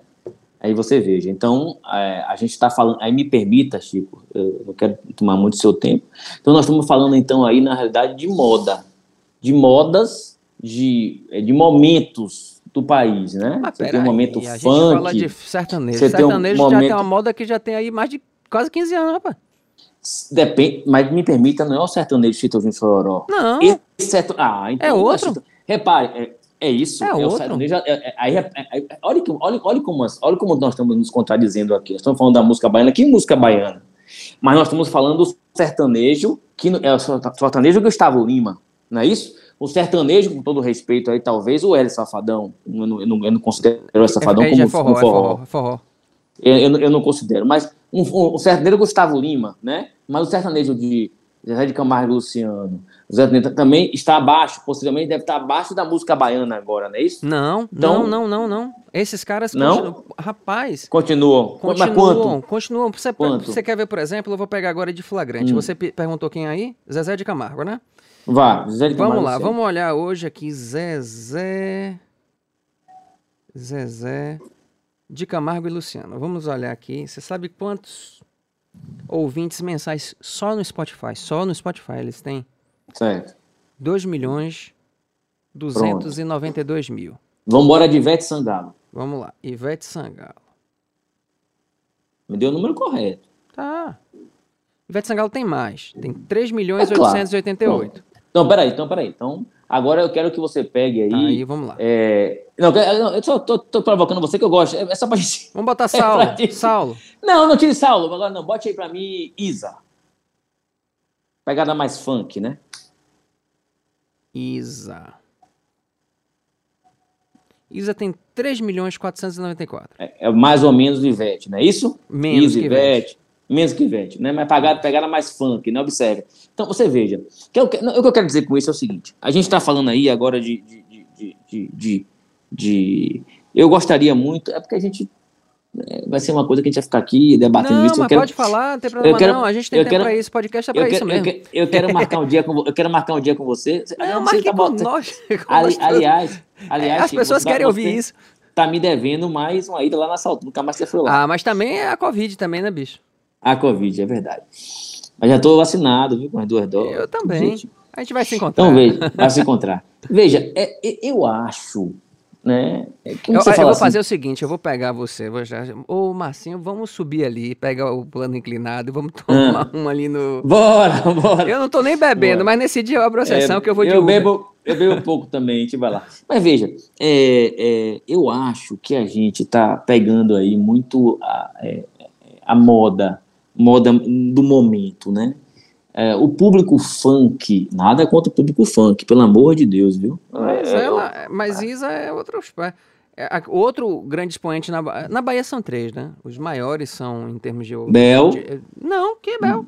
Léo Santana, Léo Cláudia Santana, Leite e Ivete. Ivete. Esses pois são é. os três que mais, inclusive, os dados de, de execução de música em rádio apontam só os três. Aí Bel Marx diz... vem em quarto lugar, mas com um percentual muito pequeno. É. E, e olha que ele é um cantor de 60 e quantos anos? 67? Não, Bel é de 64, 65, é, é 67 talvez, entre essa época, essa data aí. É, mas você veja, Léo Santana também tá tocando várias modalidades de música. Ele também não tá tocando tá só axé. tudo, tá misturando tudo. tudo ele, ele né? toca pagode, né? Toca mais o pagode, mas ele mistura tudo. Mistura de tudo. Então, eu acho muito isso, sabe, sabe Chiquinho? Uhum. Eu, eu, acho que a gente tá numa... numa é, esse momento que você pegou aí é aquele momento de, de mídia. A mídia, uma vez meu tio me disse isso, rapaz, eu nunca esqueci isso na minha vida. Eu perguntei para ele uma vez, levando ele para o aeroporto, né? Ele tava aqui, levando ele para o aeroporto. Pô, meu tio meu tio foi um, dos, um, dos compo, um compositor de uma das músicas mais tocadas no, no, mundo. Inclusive, inclusive você, você abusou, por exemplo, é, é, é, é ela é regravada em diversas línguas, inclusive em japonês. Você abusou. Deixa né? eu te falar, só aqui, só você você está falando aí, só para te interromper, você está falando de Belmarx. Belmarx tem apenas 146 mil ouvintes mensais. Pois é. Perde para Saulo, que tem 300 e. Deixa eu ver aqui, eu vi agora. Saulo tem 329 mil. Pois aí é. você pega um Vitor Clay da vida, tem 2 milhões e 300 mil. Pois é, mas aí que eu disse pra você, aí um dia meu tio me disse isso. Só Porque estamos fora entender. da mídia, essa é a pergunta. Pronto, pronto. Aí ele me falou o seguinte para mim, ele falou pra mim assim, eu cheguei para ele festil, é, pô, você foi um, você foi um, um dos maiores compositores desse país, na, na década de 80, era vocês e Roberto Carlos, eu me lembro como fosse hoje, né, na realidade. Você abusou, foi regravada em diversas línguas, você inclusive em japonês. abusou. Pois é, abusou. E, pô, e, e cadê vocês? Vocês pararam por quê? Ele me respondeu de uma maneira é, direta. Meu filho, porque a mídia não quer mais. Para você ter uma ideia, para você ter uma ideia, ele me disse isso. E como é que a gente faz a mídia querer? Pois é, para você ter ideia, aí eu vou, eu vou, eu vou chegar lá. Para você ter ideia, ele me disse isso e eu, eu, eu, eu, vou, eu vou evitar só nomes aqui. Ele falou: um determinado apresentador de televisão mostrou um livro meu, um livro meu que eu escrevi durante 10, 5 segundos na, na, na, no programa dele. Ele foi chamado a atenção, ele mostrou um livro meu, foi chamado a atenção da direção da emissora. Então veja, como é que a mídia Infelizmente, hoje, a mídia, ela quer, ela busca o que ela entende que dá audiência a ela. Né? Então, ela vai, é, ela vai, ela vai passar um, é, um especial de Gustavo Lima ou, ou um especial de, de Belmarx, por exemplo, de Bel, é, botar Belmarx ou dois grandes artistas, possivelmente de, de Gustavo Lima. Porque, infelizmente, hoje a gente vive, nossa música também hoje, nossa música no geral também, a gente vive também um modelo capitalista. É essa é a realidade. A eu precisa... sei, eu sei. Mas Entendeu? vamos, vamos lembrar também o seguinte, chegou num tempo que a gente não era nada. A gente está falando, a, a, a, gente chegou é. aqui na década de 80, o que, que a gente tinha? Tinha nada. Aí é, deixa, é. chegou, a gente começou a, a, fazer música aqui dentro. Wesley Rangel, finado Wesley, que eu tive a oportunidade de trabalhar com ele também. Tinha um grande um estúdio. paizão, assim, o cara é paizão. E ele chegava e, e, pronto, e gravava. Aí você tinha os blocos afro, você tinha gente gravando, você tinha disco vendendo, você tinha bloco. Ah, e também é outro tempo, né? Você tinha também, é uma coisa que eu falo sempre, você tinha campanha de, de, de, eleitoral, onde o bloco tocava, o trio tocava, todo mundo ganhava aquele dinheirinho, que não ficava preso só no carnaval. Tinha outras fontes de renda. Aí tinha disco, aí tinha o bloco, aí o bloco tinha o patrocínio, e aí tinha coisa pra caramba. Você não gastava dinheiro para fazer o disco, Aí quando você também fazia sucesso com o disco, você não gastava dinheiro para promover o disco. Hoje está tudo nas costas de quem produz. E hoje uhum. não tem nem talvez mais quem produz, é o próprio artista que tem que estar tá produzindo, sobretudo o mais, mais novo. Aí eu lhe pergunto, o que, que a gente pode fazer para trazer esse tempo? Isso que é bom. Porque aquele é, tempo você chamava a atenção das pessoas na cidade. E aí as, pessoas, as pessoas olham, mas vem cá, como é que aquele, aquele cara está vendendo 300 mil cópias em Salvador? Não é? Que, que aquele cara tá fazendo para vender 300 mil cópias em Salvador? Oh, rapaz, se isso aqui tá dando certo em Salvador, isso vai dar certo no país. Vamos botar lá para ver o que acontece? Pronto, aí pronto. O axé começou a ganhar espaço. E o que é que estamos fazendo aqui? A gente pega concurso, eu vi aí, não vou dizer o nome da rádio, e nem vou falar o nome da televisão, mas a gente viu aí gente cantando sertanejo não que eu não possa cantar, a gente não tem briga, claro, não tem questão claro. de nada disso, não. Eu amo sertanejo. Meu pai, eu ouvia a viola, minha viola, com Inesita Barroso, da minha, minha, a minha infância inteira. A primeira música que eu aprendi a tocar foi Xalana, que era uma música da novela Pantanal, de, de, de, de Almir Sater. Lá vai uma xalana bem longe, hum. se vai. Eu aprendi ali, com aquela, com aquela aquele Sabe, é tudo, é tudo muito nosso também. De alguma forma é muito nosso também. Então, assim, não tem problema com isso. Mas, assim, como é que a gente chega num ponto que o, a banda Eva tá tocando no Carnatal e é, tem que parar de tocar sem concluir o seu circuito porque tem um sertanejo tocando? Como é que é isso? Que coisa chata. É. Você soube disso? Não soube, não. Também pois não, é, tava no carnaval, não conseguiu terminar. Eu até gostaria muito, tentei até, não, não consegui ir, mas eu até ia no carnaval até para ver, né? Lá eu vi algumas imagens de televisão, porque para ver como é que eles estavam fazendo lá os controles de protocolos lá, né? Em relação à Covid. Mas acabei não indo, mas vi algumas imagens, né? E é isso que eu queria aqui tentar falar aqui com você, Márcio. Assim, a gente precisa fazer com que a nossa música, de alguma forma, chegue até um novo lugar. Não estou falando de a gente voltar aquilo ali, porque acho que também não tem volta. Mas assim, é pegar e, incentivar e fazer coisas novas e botar na rádio, fazer um negócio andar. É estar tá na internet, é estar tá na televisão, é estar tá nos lugares da prefeitura, é vocês da Saltu, é o pessoal da FGM, é todo mundo ali, o governo do estado também. Fazer com, com que a música baiana volte a ter senão, o, o, o protagonismo, porque senão, se não tiver esse espaço, vai ficar insustentável, cara. Porque assim, não vai ter renovação porque já está difícil para os grandes. Essa é a grande realidade. O pessoal fala, ah, mas para Ivete Sangalo tá sossegado, tal. Porque, não, pá, mas tá virando. Tá não. Ela tá virando apresentadora porque ela tá, ela toda parada aí, bicho, tá, tá na, tá difícil. É. Tá buscando espaço, ou, ou tá, tá, se reinventando com algumas Exato. coisas Exato. Então, assim, aí você tem um cara aqui ali incansável como o Belmarx, mas teve uma cisão com chiclete com banana também por conta de grana, porque vai ficando difícil para todo mundo. Aí vai, vai tendo as, as, as, as, separações, as coisas. Não, eu não entendo o que foi que houve, não sei o que houve, também não é meu, não é meu objeto aqui, mas eu sei que tá difícil para os grandes. O Tomate, por exemplo, cadê Tomate? Bom artista. Pois é, Excelente um grande artista. artista. que tem uma, um tem, respaldo você muito tem grande. Ideia, você tem ideia? Hoje eu fui dar uma corrida, e, e, e, você vê como são as coisas, né? A gente vai conversando, vai...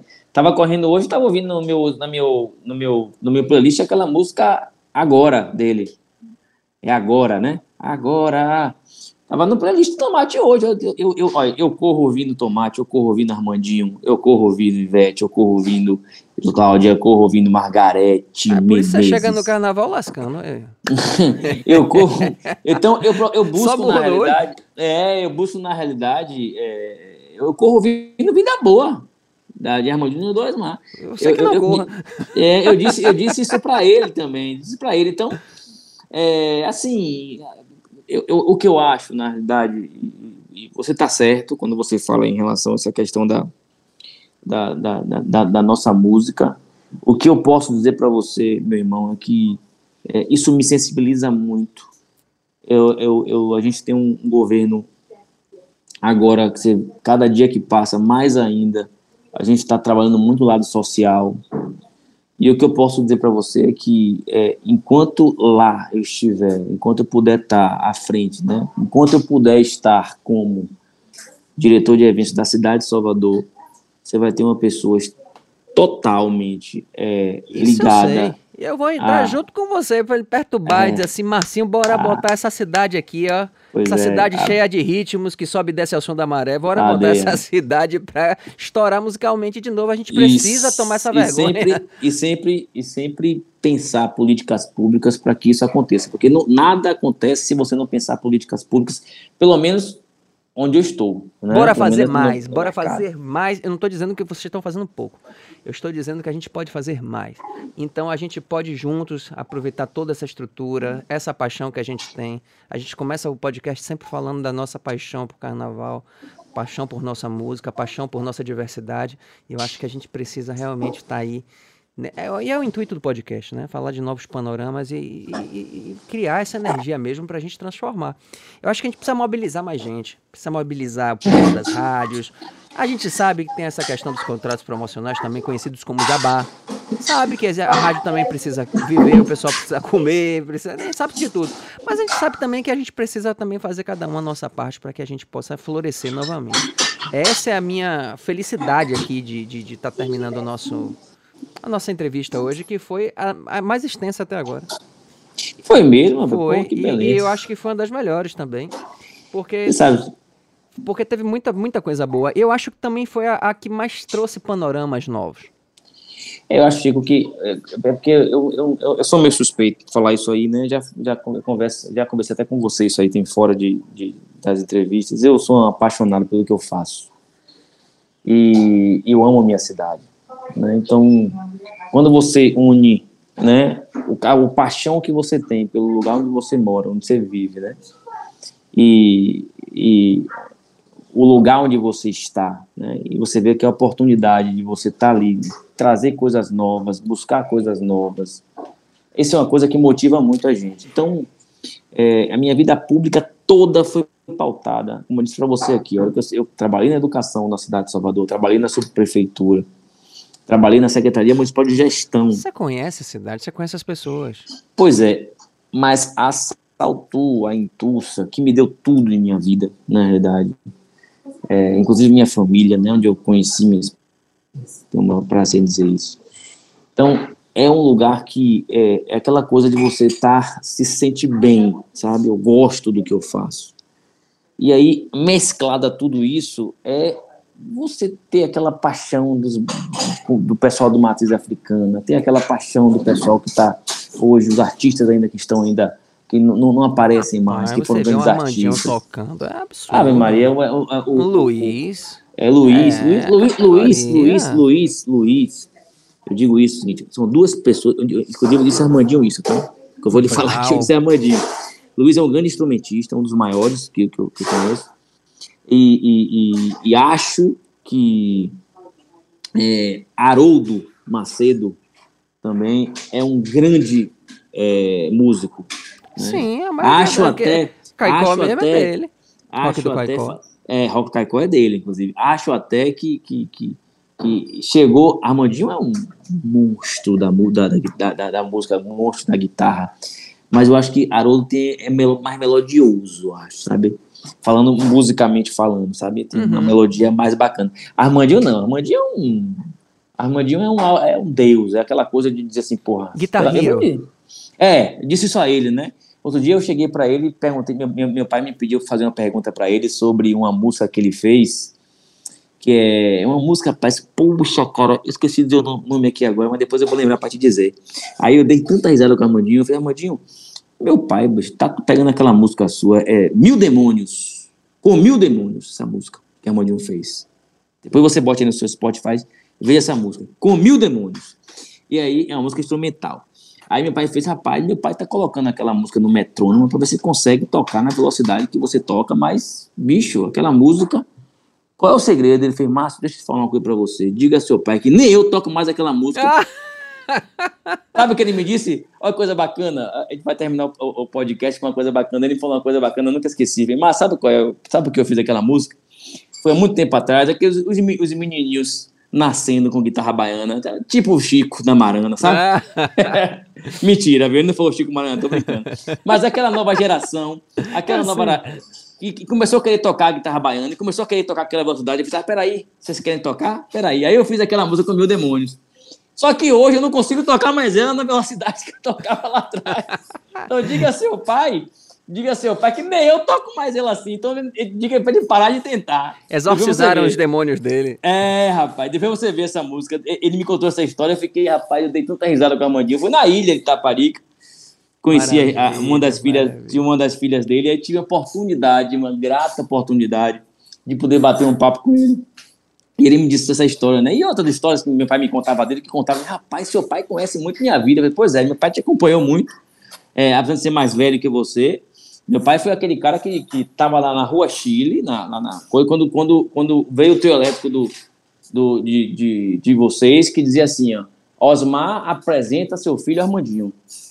E, rapaz, foi isso mesmo. Eu tinha, eu tinha 11 anos. Pois é, meu pai estava lá embaixo vendo ali. Aquela história meu pai me contou. Então, você entendeu, Chico? Essa questão do, da, da, do carnaval onde está na minha vida, tá aí. Entendeu? Então, como é que eu vou esquecer das raízes? Como é que eu vou esquecer do, do, do, do, do início do, do axé? Como é que eu vou esquecer? Não tem como. Mas eu saí com a vontade doida aqui desse podcast aqui de de chacoalhar essas estruturas todas. Vou, amar, vou encher o saco seu de Fernando Guerreiro. chegar lá com o seu Bruno Reis. Ô, seu Bruno Reis, tudo bom? É. Aqui, algumas ideias assim, bora fazer um negócio aí e começar a perturbar o povo para ver se a gente Mas começa eu, a eu tô coisas. aqui para te ouvir, meu irmão. É, saiba que essa altura tá sempre aberta, tá, é, uma coisa que eu, uma capacidade que eu tenho. Tô, tô cansado e... de ouvir, Marcinho, essa é. coisa de ah, a Bahia foi a terra do já teve. É, Aí... uma, capacidade, uma, é, uma capacidade que eu tenho, e eu disse isso uma vez, me perguntaram, inclusive em, uma, em, um, em, um, em um blog, me entrevistaram, me disseram é, por que você resolveu ser gestor público. E naquele momento eu respondi de maneira rápida, na lata, disse assim, porque eu gosto de gente. E é isso mesmo. A e se eu, é das pessoas. Se eu não gostar, se eu não gosto, mas não entendi. Mas é, eu, eu acho que um pré-requisito fundamental de você trabalhar como ser gestor, gestor público é gostar de gente. Eu, eu adoro gente. Toda, aí é que tá, cara. Eu acho que toda todo trabalho, toda empresa, por exemplo, tem uma razão social. É, pois é. é? Então, é, e aí a capacidade também que eu tive também, que eu adquiri ao longo da minha vida, onde eu passei, tudo me ajudou de ouvir. Eu sempre ouvi, eu sempre tive o respeito de uma pessoa sentar em minha frente e me dar qualquer tipo de ideia, das mais absurdas possível, que você sabe que nunca vai, é, a, gente, a gente conseguiria concluir, como naquelas que você sabe que também é pequena e não tem, não tem lastro, sabe? Mas eu sempre parei para ouvir, sabe? Eu sempre respeitei aquelas escuta pessoas. É tudo, né, cara? A escuta, tudo, a escuta na, educa na educação, eu aprendi uma palavrinha com as professoras, dizia assim, você, é, é, você, tem uma, você tem uma coisa que nós, na educação, precisamos muito, que é a escuta sensível. Então, eu escuto, eu ouço, eu dialogo. Então, eu nunca deixei de atender uma pessoa na Saltu que chegou lá sem marcar, porque eu não estava marcado. Outro dia, também, é, como disse assim, tem várias histórias isso aconteceu várias vezes. Você ficou de contar pessoa... duas histórias aí no final, que eu não lembro é, mais vou contar, Eu vou contar, mas é de carnaval. Essa aqui eu vou, essa aqui eu vou terminar. Chegou lá e disse pra mim assim, é, poxa, é, eu, eu, eu vim aqui conversar, por favor, eu queria falar com o Márcio Sampaio. Aí ligaram lá para cima e falou, tem aí embaixo fulano de tal. Ele falou que não marcou e veio aqui marcar. Você veio marcar por quê? Não, ele quer marcar. Não, eu mandei ele subir. Eu atendo ele agora. Aí, mandaram ele subir, chegou lá em cima, ele entrou assim na sala fez, mas o senhor vai me atender, me atender agora? Eu falei, vamos embora aqui por etapa. Você quer falar comigo ou não quer? Não, mas eu vim marcar. Peraí, mas eu tô aqui. Sente aí. Por que você vai falar comigo outro dia se eu tô aqui, se eu posso lhe atender? Não, porque o senhor podia estar ocupado. Rapaz, você está aqui na frente. Fale aí, logo, desembuche. Vamos conversar, esqueça. Se eu estou aqui para lhe atender, eu não preciso marcar. É isso, às vezes, no poder público, dá aquela falsa, falsa né? De que, pô, é o cara difícil de achar. É, que tem uma burocracia lá, burocracia. E comigo não tem. Comigo, isso aí. Aliás, eu, eu, pelo menos a maioria dos gestores que eu conheço hoje na prefeitura, tem, sempre tem, tem, tem, gosta muito de ouvir. Bom, os, o, o, o caso, são dois casos diferentes. Um aconteceu ano passado, último, último carnaval. É por isso que eu quero dizer para vocês, é, que eu sempre digo para você, é, que carnaval para mim é fotografia do momento. Nem sempre um carnaval de um ano é igual ao carnaval do outro. Sim. Inclusive com, você conhece muito bem, com o equipamento da Baiana System. Esse você conhece muito é bem. Claro, porque construir. Ah, é, você que construiu. Todo ano ele é diferente um do outro. Pois, tá vendo você? Todo ano. Então, é um caminhão vou... que vem diferente, é uma mudança que o pessoal pede. Mas, e é uma coisa, é uma loucura. Mas primeiro eu vou dizer a você, vou fazer uma comparação com o carnaval de, de 2001. Eu estava ainda é, coordenando o posto da Piedade quando veio naquela sequência, né, que tinha, eu não, você vai me lembrar, tinha, era Eva, Cheiro e Pinel. E às vezes era Pinel, Cheiro e Eva. E tinha um dia que mudava a outra. Ah, um dia se amigo, mudava. Eu nem lembrava desse detalhe aí. Pois é, tem, é, na domingo, segunda e terça tinha isso. Uma vez era Eva, Cheiro e Pinel, outro dia era Cheiro, Cheiro, Pinel e Eva. Eles mudavam. E nesse dia eu tive um problema muito grande com o, o, o cheiro. Não desculpe, o Eva. O Eva passando e, e o, o carro dele de, de, de de carro de apoio deles parou. O trio parou na frente, próximo à ladeira de São Bento, ele parou atrás. E o carro, ele encheu o cavalinho, não entrava, o freio não pegava.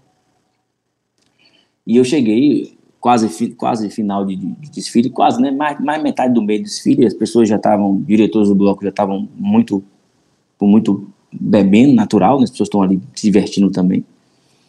E eu cheguei e falei, se você não conseguir sair com esse freio, você não desce a ladeira da, de São Bento com esse trio elétrico. Você vai encostar aqui na loja Marisa e você vem buscar amanhã. Você tá louco que eu vou fazer isso? Me disseram. Falei, não, não tô louco não, você vai fazer isso. Eu não vou colocar a população em risco. Aí, Chico, é aquilo do, do você viver o carnaval. Quer que vem na sua cabeça?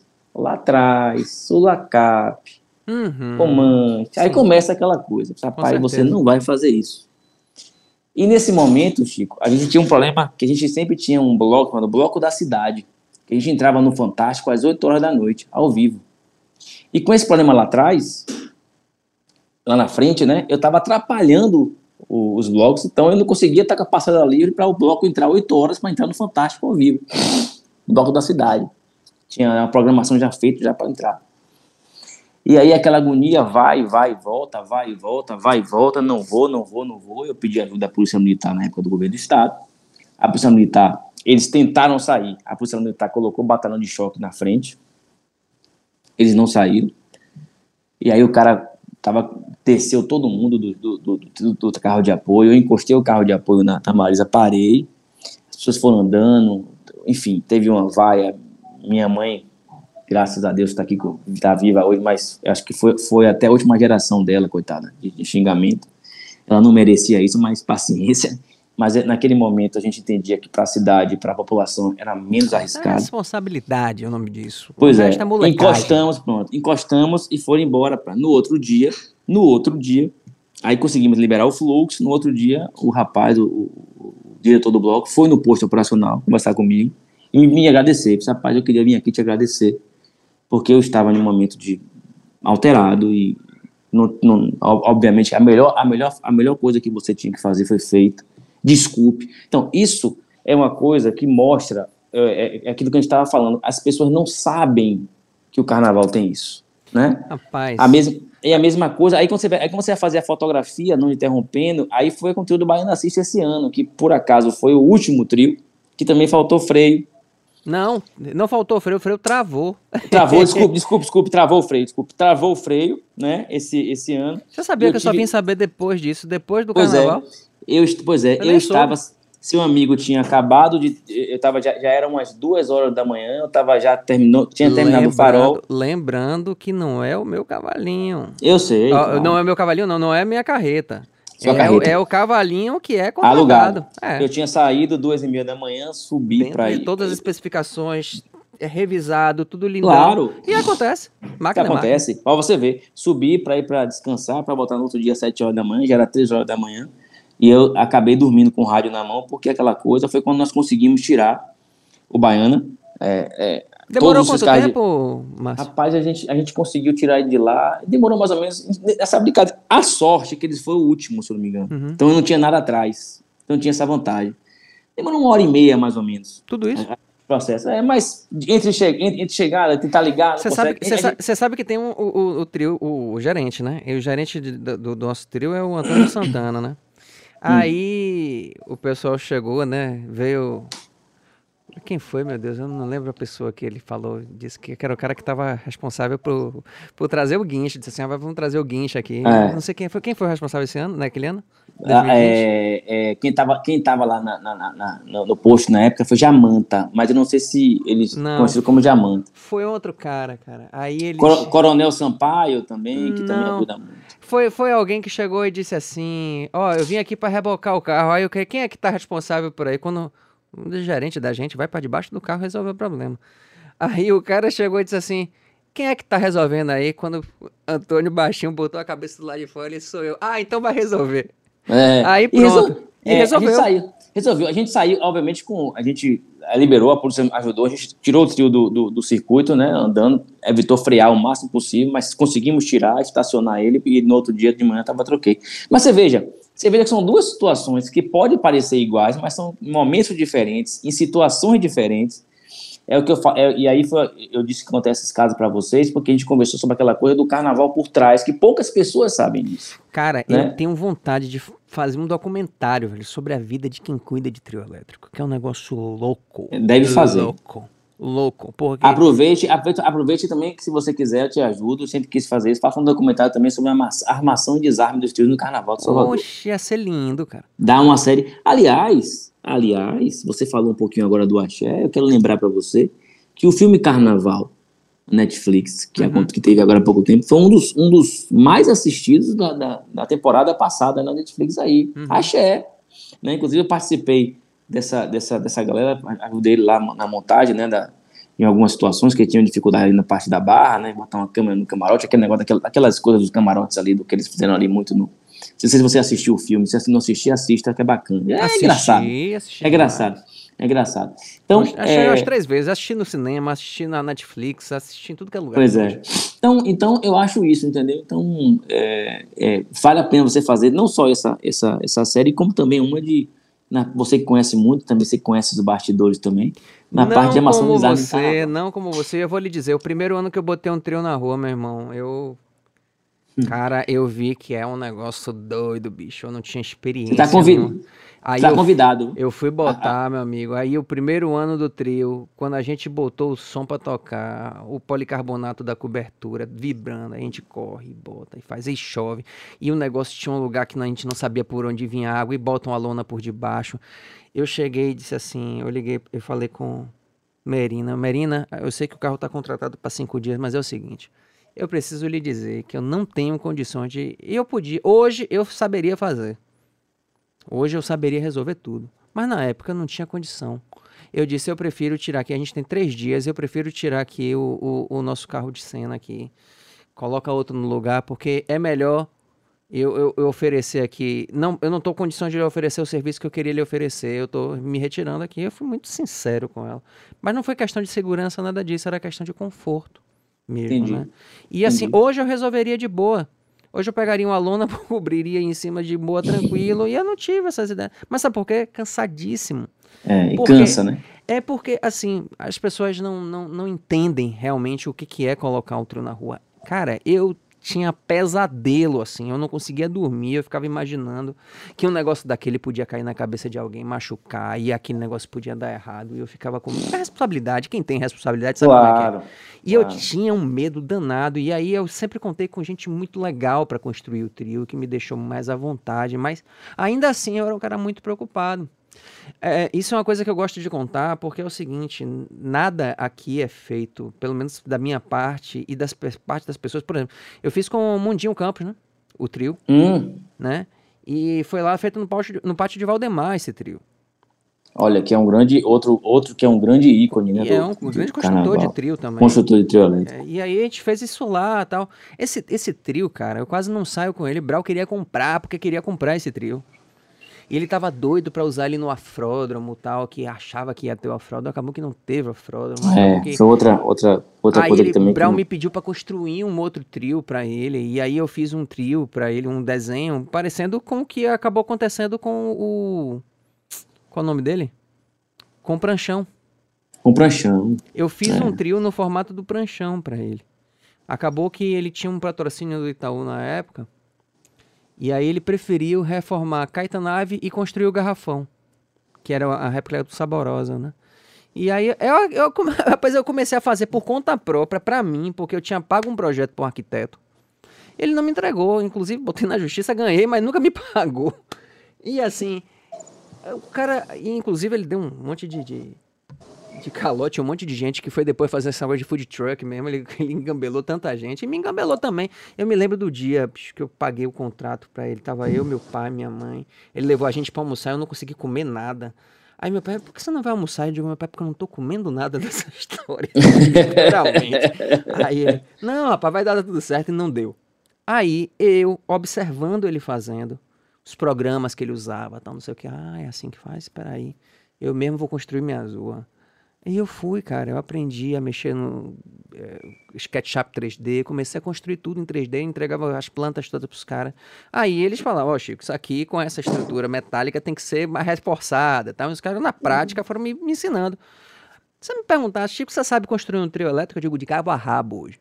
Tomei um curso ali na vida real, porque não existe nesse né, curso, né? De é. construir trio elétrico, mas eu, constru, eu construo o trio que você quiser, bicho, com a mudança. Aí aquele trio é todo articulado, ele vira palco, tem uma coisa, tem coisa pra caramba. E eu tô falando isso com vocês aqui, com você, mas eu tô fazendo aqui uma viagem, aqui uma regressão mental em relação a isso, que é realmente absurda. É, dos aprendizados que eu tive, cara, eu, eu digo assim, meu pai fala assim para mim, rapaz, você teve uma universidade em dois anos de construção de trio. E é verdade. Depois eu construí o microtrio, enfim, eu já dei assessoria para um monte de gente. Peixinho elétrico. É, o, é, o nosso microtrio peixinho elétrico, e ele é bacaníssimo, assim, as pessoas olham assim, ah, mas como é que você consegue botar um negócio desse no HR? Eu digo, é, é engenhosidade, cara. Mas assim, eu contei muito com a, a sabedoria de Antônio Santana, que é o cara que, que constrói o trio para mim. Mundinho, pô, cara, essa família aí, bicho, essa família aí do campus aí é brincadeira, bicho. Os caras construindo é. trio é brincadeira. E é isso, velho. Eu tenho uma gratidão demais a todos eles. E vamos nessa. Mas, o trade carnavalesco é rico demais. Rapaz, isso aqui é um patrimônio que é, é incalculável, cara. A, a, o que o carnaval movimenta não pode se perder. e a gente tem que ter força, tem que ter orgulho eu ficava assim, eu fico às vezes meio chateado, assim, de estar de, de tá tocando, assim, às, às, vezes o carnaval, assim, porque a gente olha, às vezes não tá na predileção do povo, o cara quer ouvir um piseiro, um negócio assim. Eu digo, porra, mas a gente tá querendo fazer.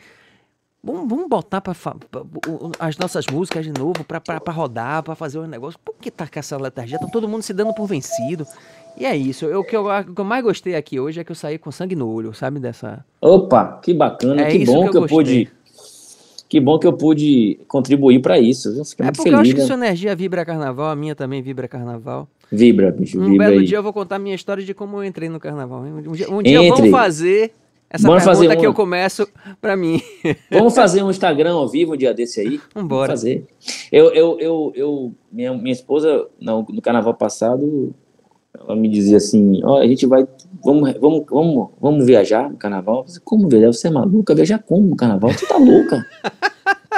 Ela falou, minha filha, vamos embora viajar. Mas minha filha, você, tá, você, não tem noção, eu não posso sair daqui no carnaval. falei, mas meu, não tem o carnaval, você, não pode sair porque não vai ter. Aí eu, não vai ter o carnaval. Eita, é, não vai ter o carnaval. Quer dizer, você sabe que o negócio fica tão... e não, é, foi, naquele, foi no ano passado, inclusive, né?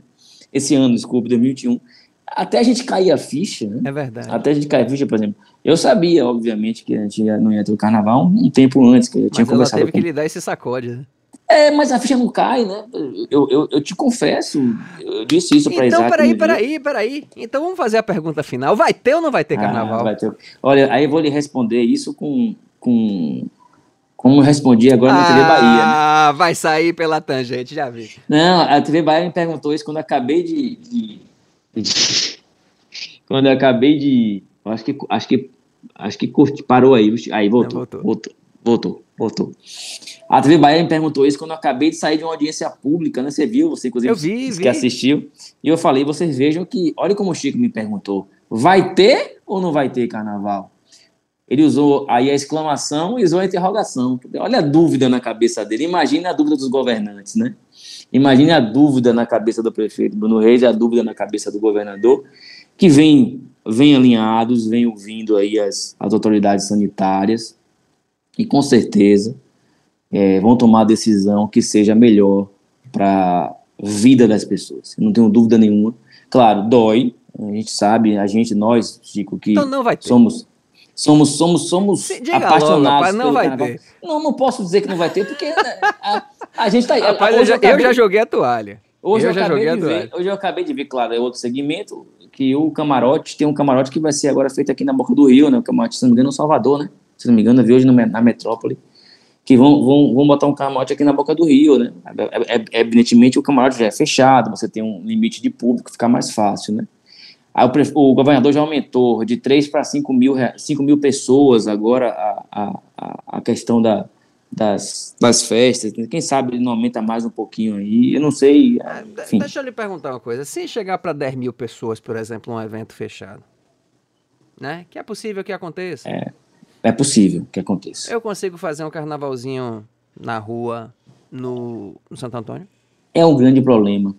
É, para a gente público, né? É, o, o, Carnaval Santo Antônio, no, que é um lugar lindíssimo, maravilhoso. Aliás, viu? O, o Carmo vem cada dia que, cada ano que passa, o Carmo vem mais, vem, vem mais pujante, né? Pois o Carmo está cada dia teve tá tendo uma, tendo uma festa lá agora que, ah, que é uma eu, festa. Eu, eu, preciso me, me orgulhar de uma coisa. Tá também lá no estúdio da SEI né? Ah. O secretário de Estudos Econômicos do Estado da Bahia estava lá dizendo que iniciativas como a do Gravata Doida e Banda Marana no Santo Antônio são vetor de crescimento para é. o Estado. Esse são um exemplo de vetor de crescimento para o Estado para os próximos 10 anos. Mas eu te conversei com você aqui, vou abrir aqui, inclusive conversei com você é, de maneira em off, lá na, na, na, nossa, lá na nossa sala, lá na Soltude, disse a você o seguinte, você está lembrado, eu falei, iniciativas como essas que vocês fizeram lá na Santo Antônio, vocês podem fazer também para ajudar o carnaval. Eu acho que, é, lembrem, lembrem, repito aqui, os bloquinhos, né? Os blocos, não gosto de falar bloquinho, desculpe. Os blocos da quarta-feira. Mas é bloquinho, bloquinho mesmo. É, mas eu não gosto de falar na parte diminutiva. Mas bloquinho é bonitinho. Eu não, eu não é gosto legal, de falar na é parte diminutiva porque. É, mas os blocos da barra, que começou de maneira despretensiosa, olha o tamanho que tá. Uhum. Então, eu acho também já de provocando aí agora, né? Já que você me, me provocou também no início. Segure agora sua. Segure agora seu, seu pinga-fogo aí. Eu acho que a gente também precisa ouvir do trade carnavalesco, dos músicos, quem sabe algumas ações que possam iniciar e que possam ajudar você trazer, por exemplo, o circuito centro de volta. Por exemplo, eu acho que uma gravata doida sair, é, é, se organizar para sair é, em uma quinta-feira mais cedo, por exemplo, no circuito centro, você pode fazer um carnaval de família ali. Daqui a pouco você tem a gravatadora, tem mais um atrás, tem mais um atrás. Daqui a pouco você fecha o circuito centro. Aí você me disse na época, mas, mas meu público não está lá. Lembra você me disse isso? Não esqueça disso, não. Eu não me esqueço, não, mas essa é, é a verdade. Aí, a gente acaba. Eu, naquela época eu, a gente acaba sendo engolido pelos grandes, cara. Naquela mas, época né, bem, como. nós estamos falando de quinta-feira, duas e meia da tarde. Você quer ver uma coisa? A Ninguém gente vai fez, duas e meia da tarde. A gente, a gente, a gente, fez, a gente fez o furdunço no, no sábado. No sábado, você tocou lá com Rapaz, a gente, o furdunço não funcionava. O furdunço, que é maravilhoso, não funcionou na avenida. Ponto. Pois é, mas repare bem, o furdunço foi um dos grandes conteúdos da avenida que você via família. Famílias no coisa. Mas ele não funcionou na avenida, mas. Não, ele não, não, é ele não teve um público, aquele público maravilhoso de você lotar, não é isso. Mas você teve, sim, famílias, crianças. Eu tenho filmagens de crianças dançando junto com, com, com o microtrio de, de, de Von Al, com a, a, o, o, o, a, é, algumas atrações também, inclusive com de, de de, de artistas PCDs, né, com, com deficiências. Ou seja, é, eu acho que também pode partir também do lado de lá iniciativas, assim, rapaz, eu vou começar aqui, vou pegar esse osso aqui, esse roer esse ossinho aqui, que daqui a pouco eu tô com a gravata, eu tô com o outro, eu tô com o outro, eu tô com o outro, e você consolida aqui. Veja bem, eu não estou falando aqui de projeto, não, gente. Pelo tá bom, amor de tá Deus. Tá bom, tá bom, tá claro. Tá a gente tá claro. cons consolida a quinta, a sexta, o um sábado. Um dia, um dia. Você consolida um dia do carnaval. Isso. E daqui a pouco, daqui a 3, 4, 5, 6 anos, é um dia que tá todo mundo querendo, todo mundo tá querendo vender camisa, todo mundo, pô, é legal aquele carnaval ali. Então, eu vou, acho vou isso. provocar o povo também nesse sentido. A gente vai tomar uma cerveja aí. Bora. Embora eu não esteja bebendo, eu, eu boto só no copo para fazer de enfeite. Eu, bebo, eu tô bebendo pouco também, a gente toma uma Coca-Cola. Ou então, desculpa, Aí, um ó, refrigerante. pra não dar. Pra não dar. Pra, um Nada, que refrigerante. nada, deixa a Coca-Cola. Seja quieto. ele, seja ele é, tipo cola ou tipo Guaraná. faz. Gente, eu conversei hoje aqui com Márcio Sampaio, diretoria de eventos, diretor de eventos da Saltur, grande figura, um grande apaixonado pelo carnaval, que contou sua história de vida, contou seus- suas realizações. Eu não sabia que o carnaval tinha sido a tampa para sua panela. Você nasceu no carnaval Verdade. e a panela fechou no dia que você casou, encontrou esposa e sacramentou o negócio. Meu amigo, muito obrigado pela conversa. Foi um papo maravilhoso. A gente não consegue esgotar todos esses assuntos que o carnaval nos traz, que essas discussões que suscitam, esses debates que são levantados. É, é uma delícia. Eu gostei muito de conversar contigo. Foi um podcast enorme hoje, um- uma hora e 29, não, 129 minutos. foi ainda e contando. E foi muito bom. Eu agradeço demais por tudo que foi dito aqui, pela sua gentileza em fazer essa entrevista comigo. E te agradeço. E, e- e é e é isso, bicho. Eu não tenho nem mais palavras aqui, porque já sumiram todos aqui para agradecer aqui. É. É. só gratidão mesmo. E muito obrigado.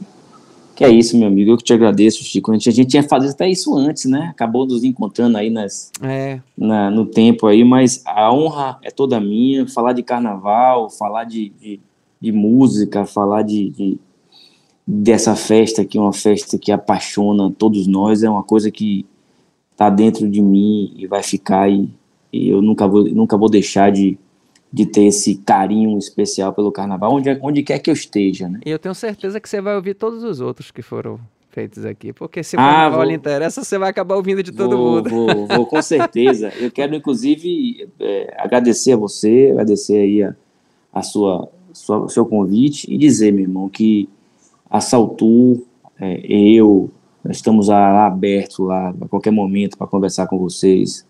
A gente vai continuar trabalhando incansavelmente A em políticas gente e a públicas. todos que se interessam por carnaval. Isso, não, todos, todos, todos. é, eu sempre digo isso. Lá, quem, quem nos conhece sabe que eu tenho maior, maior tranquilidade em receber qualquer um que chega lá. Né? A gente tem que. Eu sempre digo isso, né? Nós somos é, a cidade que está nos patrocinando ali, é, é o povo de Salvador. Então, é, a gente tá. Eu tenho um respeito muito, muito pela cidade, tenho um respeito muito pelos soteropolitanos. E aí eu vou estar sempre disposto a atender todos, ouvir todos, e claro, né, sempre é, é, rabiscando em tudo que eu vi para que a gente possa é, enriquecer as ideias enquanto políticas públicas para que possa levar isso ao nosso presidente, para que ele possa levar isso ao prefeito Bruno Reis e quem sabe, né, é, surgirem coisas novas e que possam de verdade serem atraentes também até para aqueles também aqueles que mais precisam, aqueles que possam mostrar os seus talentos, aqueles também que enri- enriqueçam o Carnaval de Salvador como nossos grandes artistas que estão por aí. Maravilha, Márcio. Gente, esse foi o Pode Carnavalizar com Márcio Sampaio. Grande abraço, Marcinho. Abraço, Chico, um abraço, querido. Deus abençoe, viu? Tamo junto. Você acabou de ouvir o Pode Carnavalizar com Márcio Sampaio, atual diretor de eventos da Saltur. Até a próxima. Apresentação Chico Gomes. Produção Proton Studio. Siga-nos no Instagram, arroba Proton Studio, ou visite nosso site www.protonstudio.com.br. Essa edição é uma contrapartida aos subsídios pagos pelo Mapa Cultural de Salvador da Fundação Gregório de Matos, Prefeitura de Salvador, por meio da Lei de Emergência Cultural Aldir Blanc, com recursos da Secretaria Especial da Cultura, Ministério do Turismo, Governo Federal.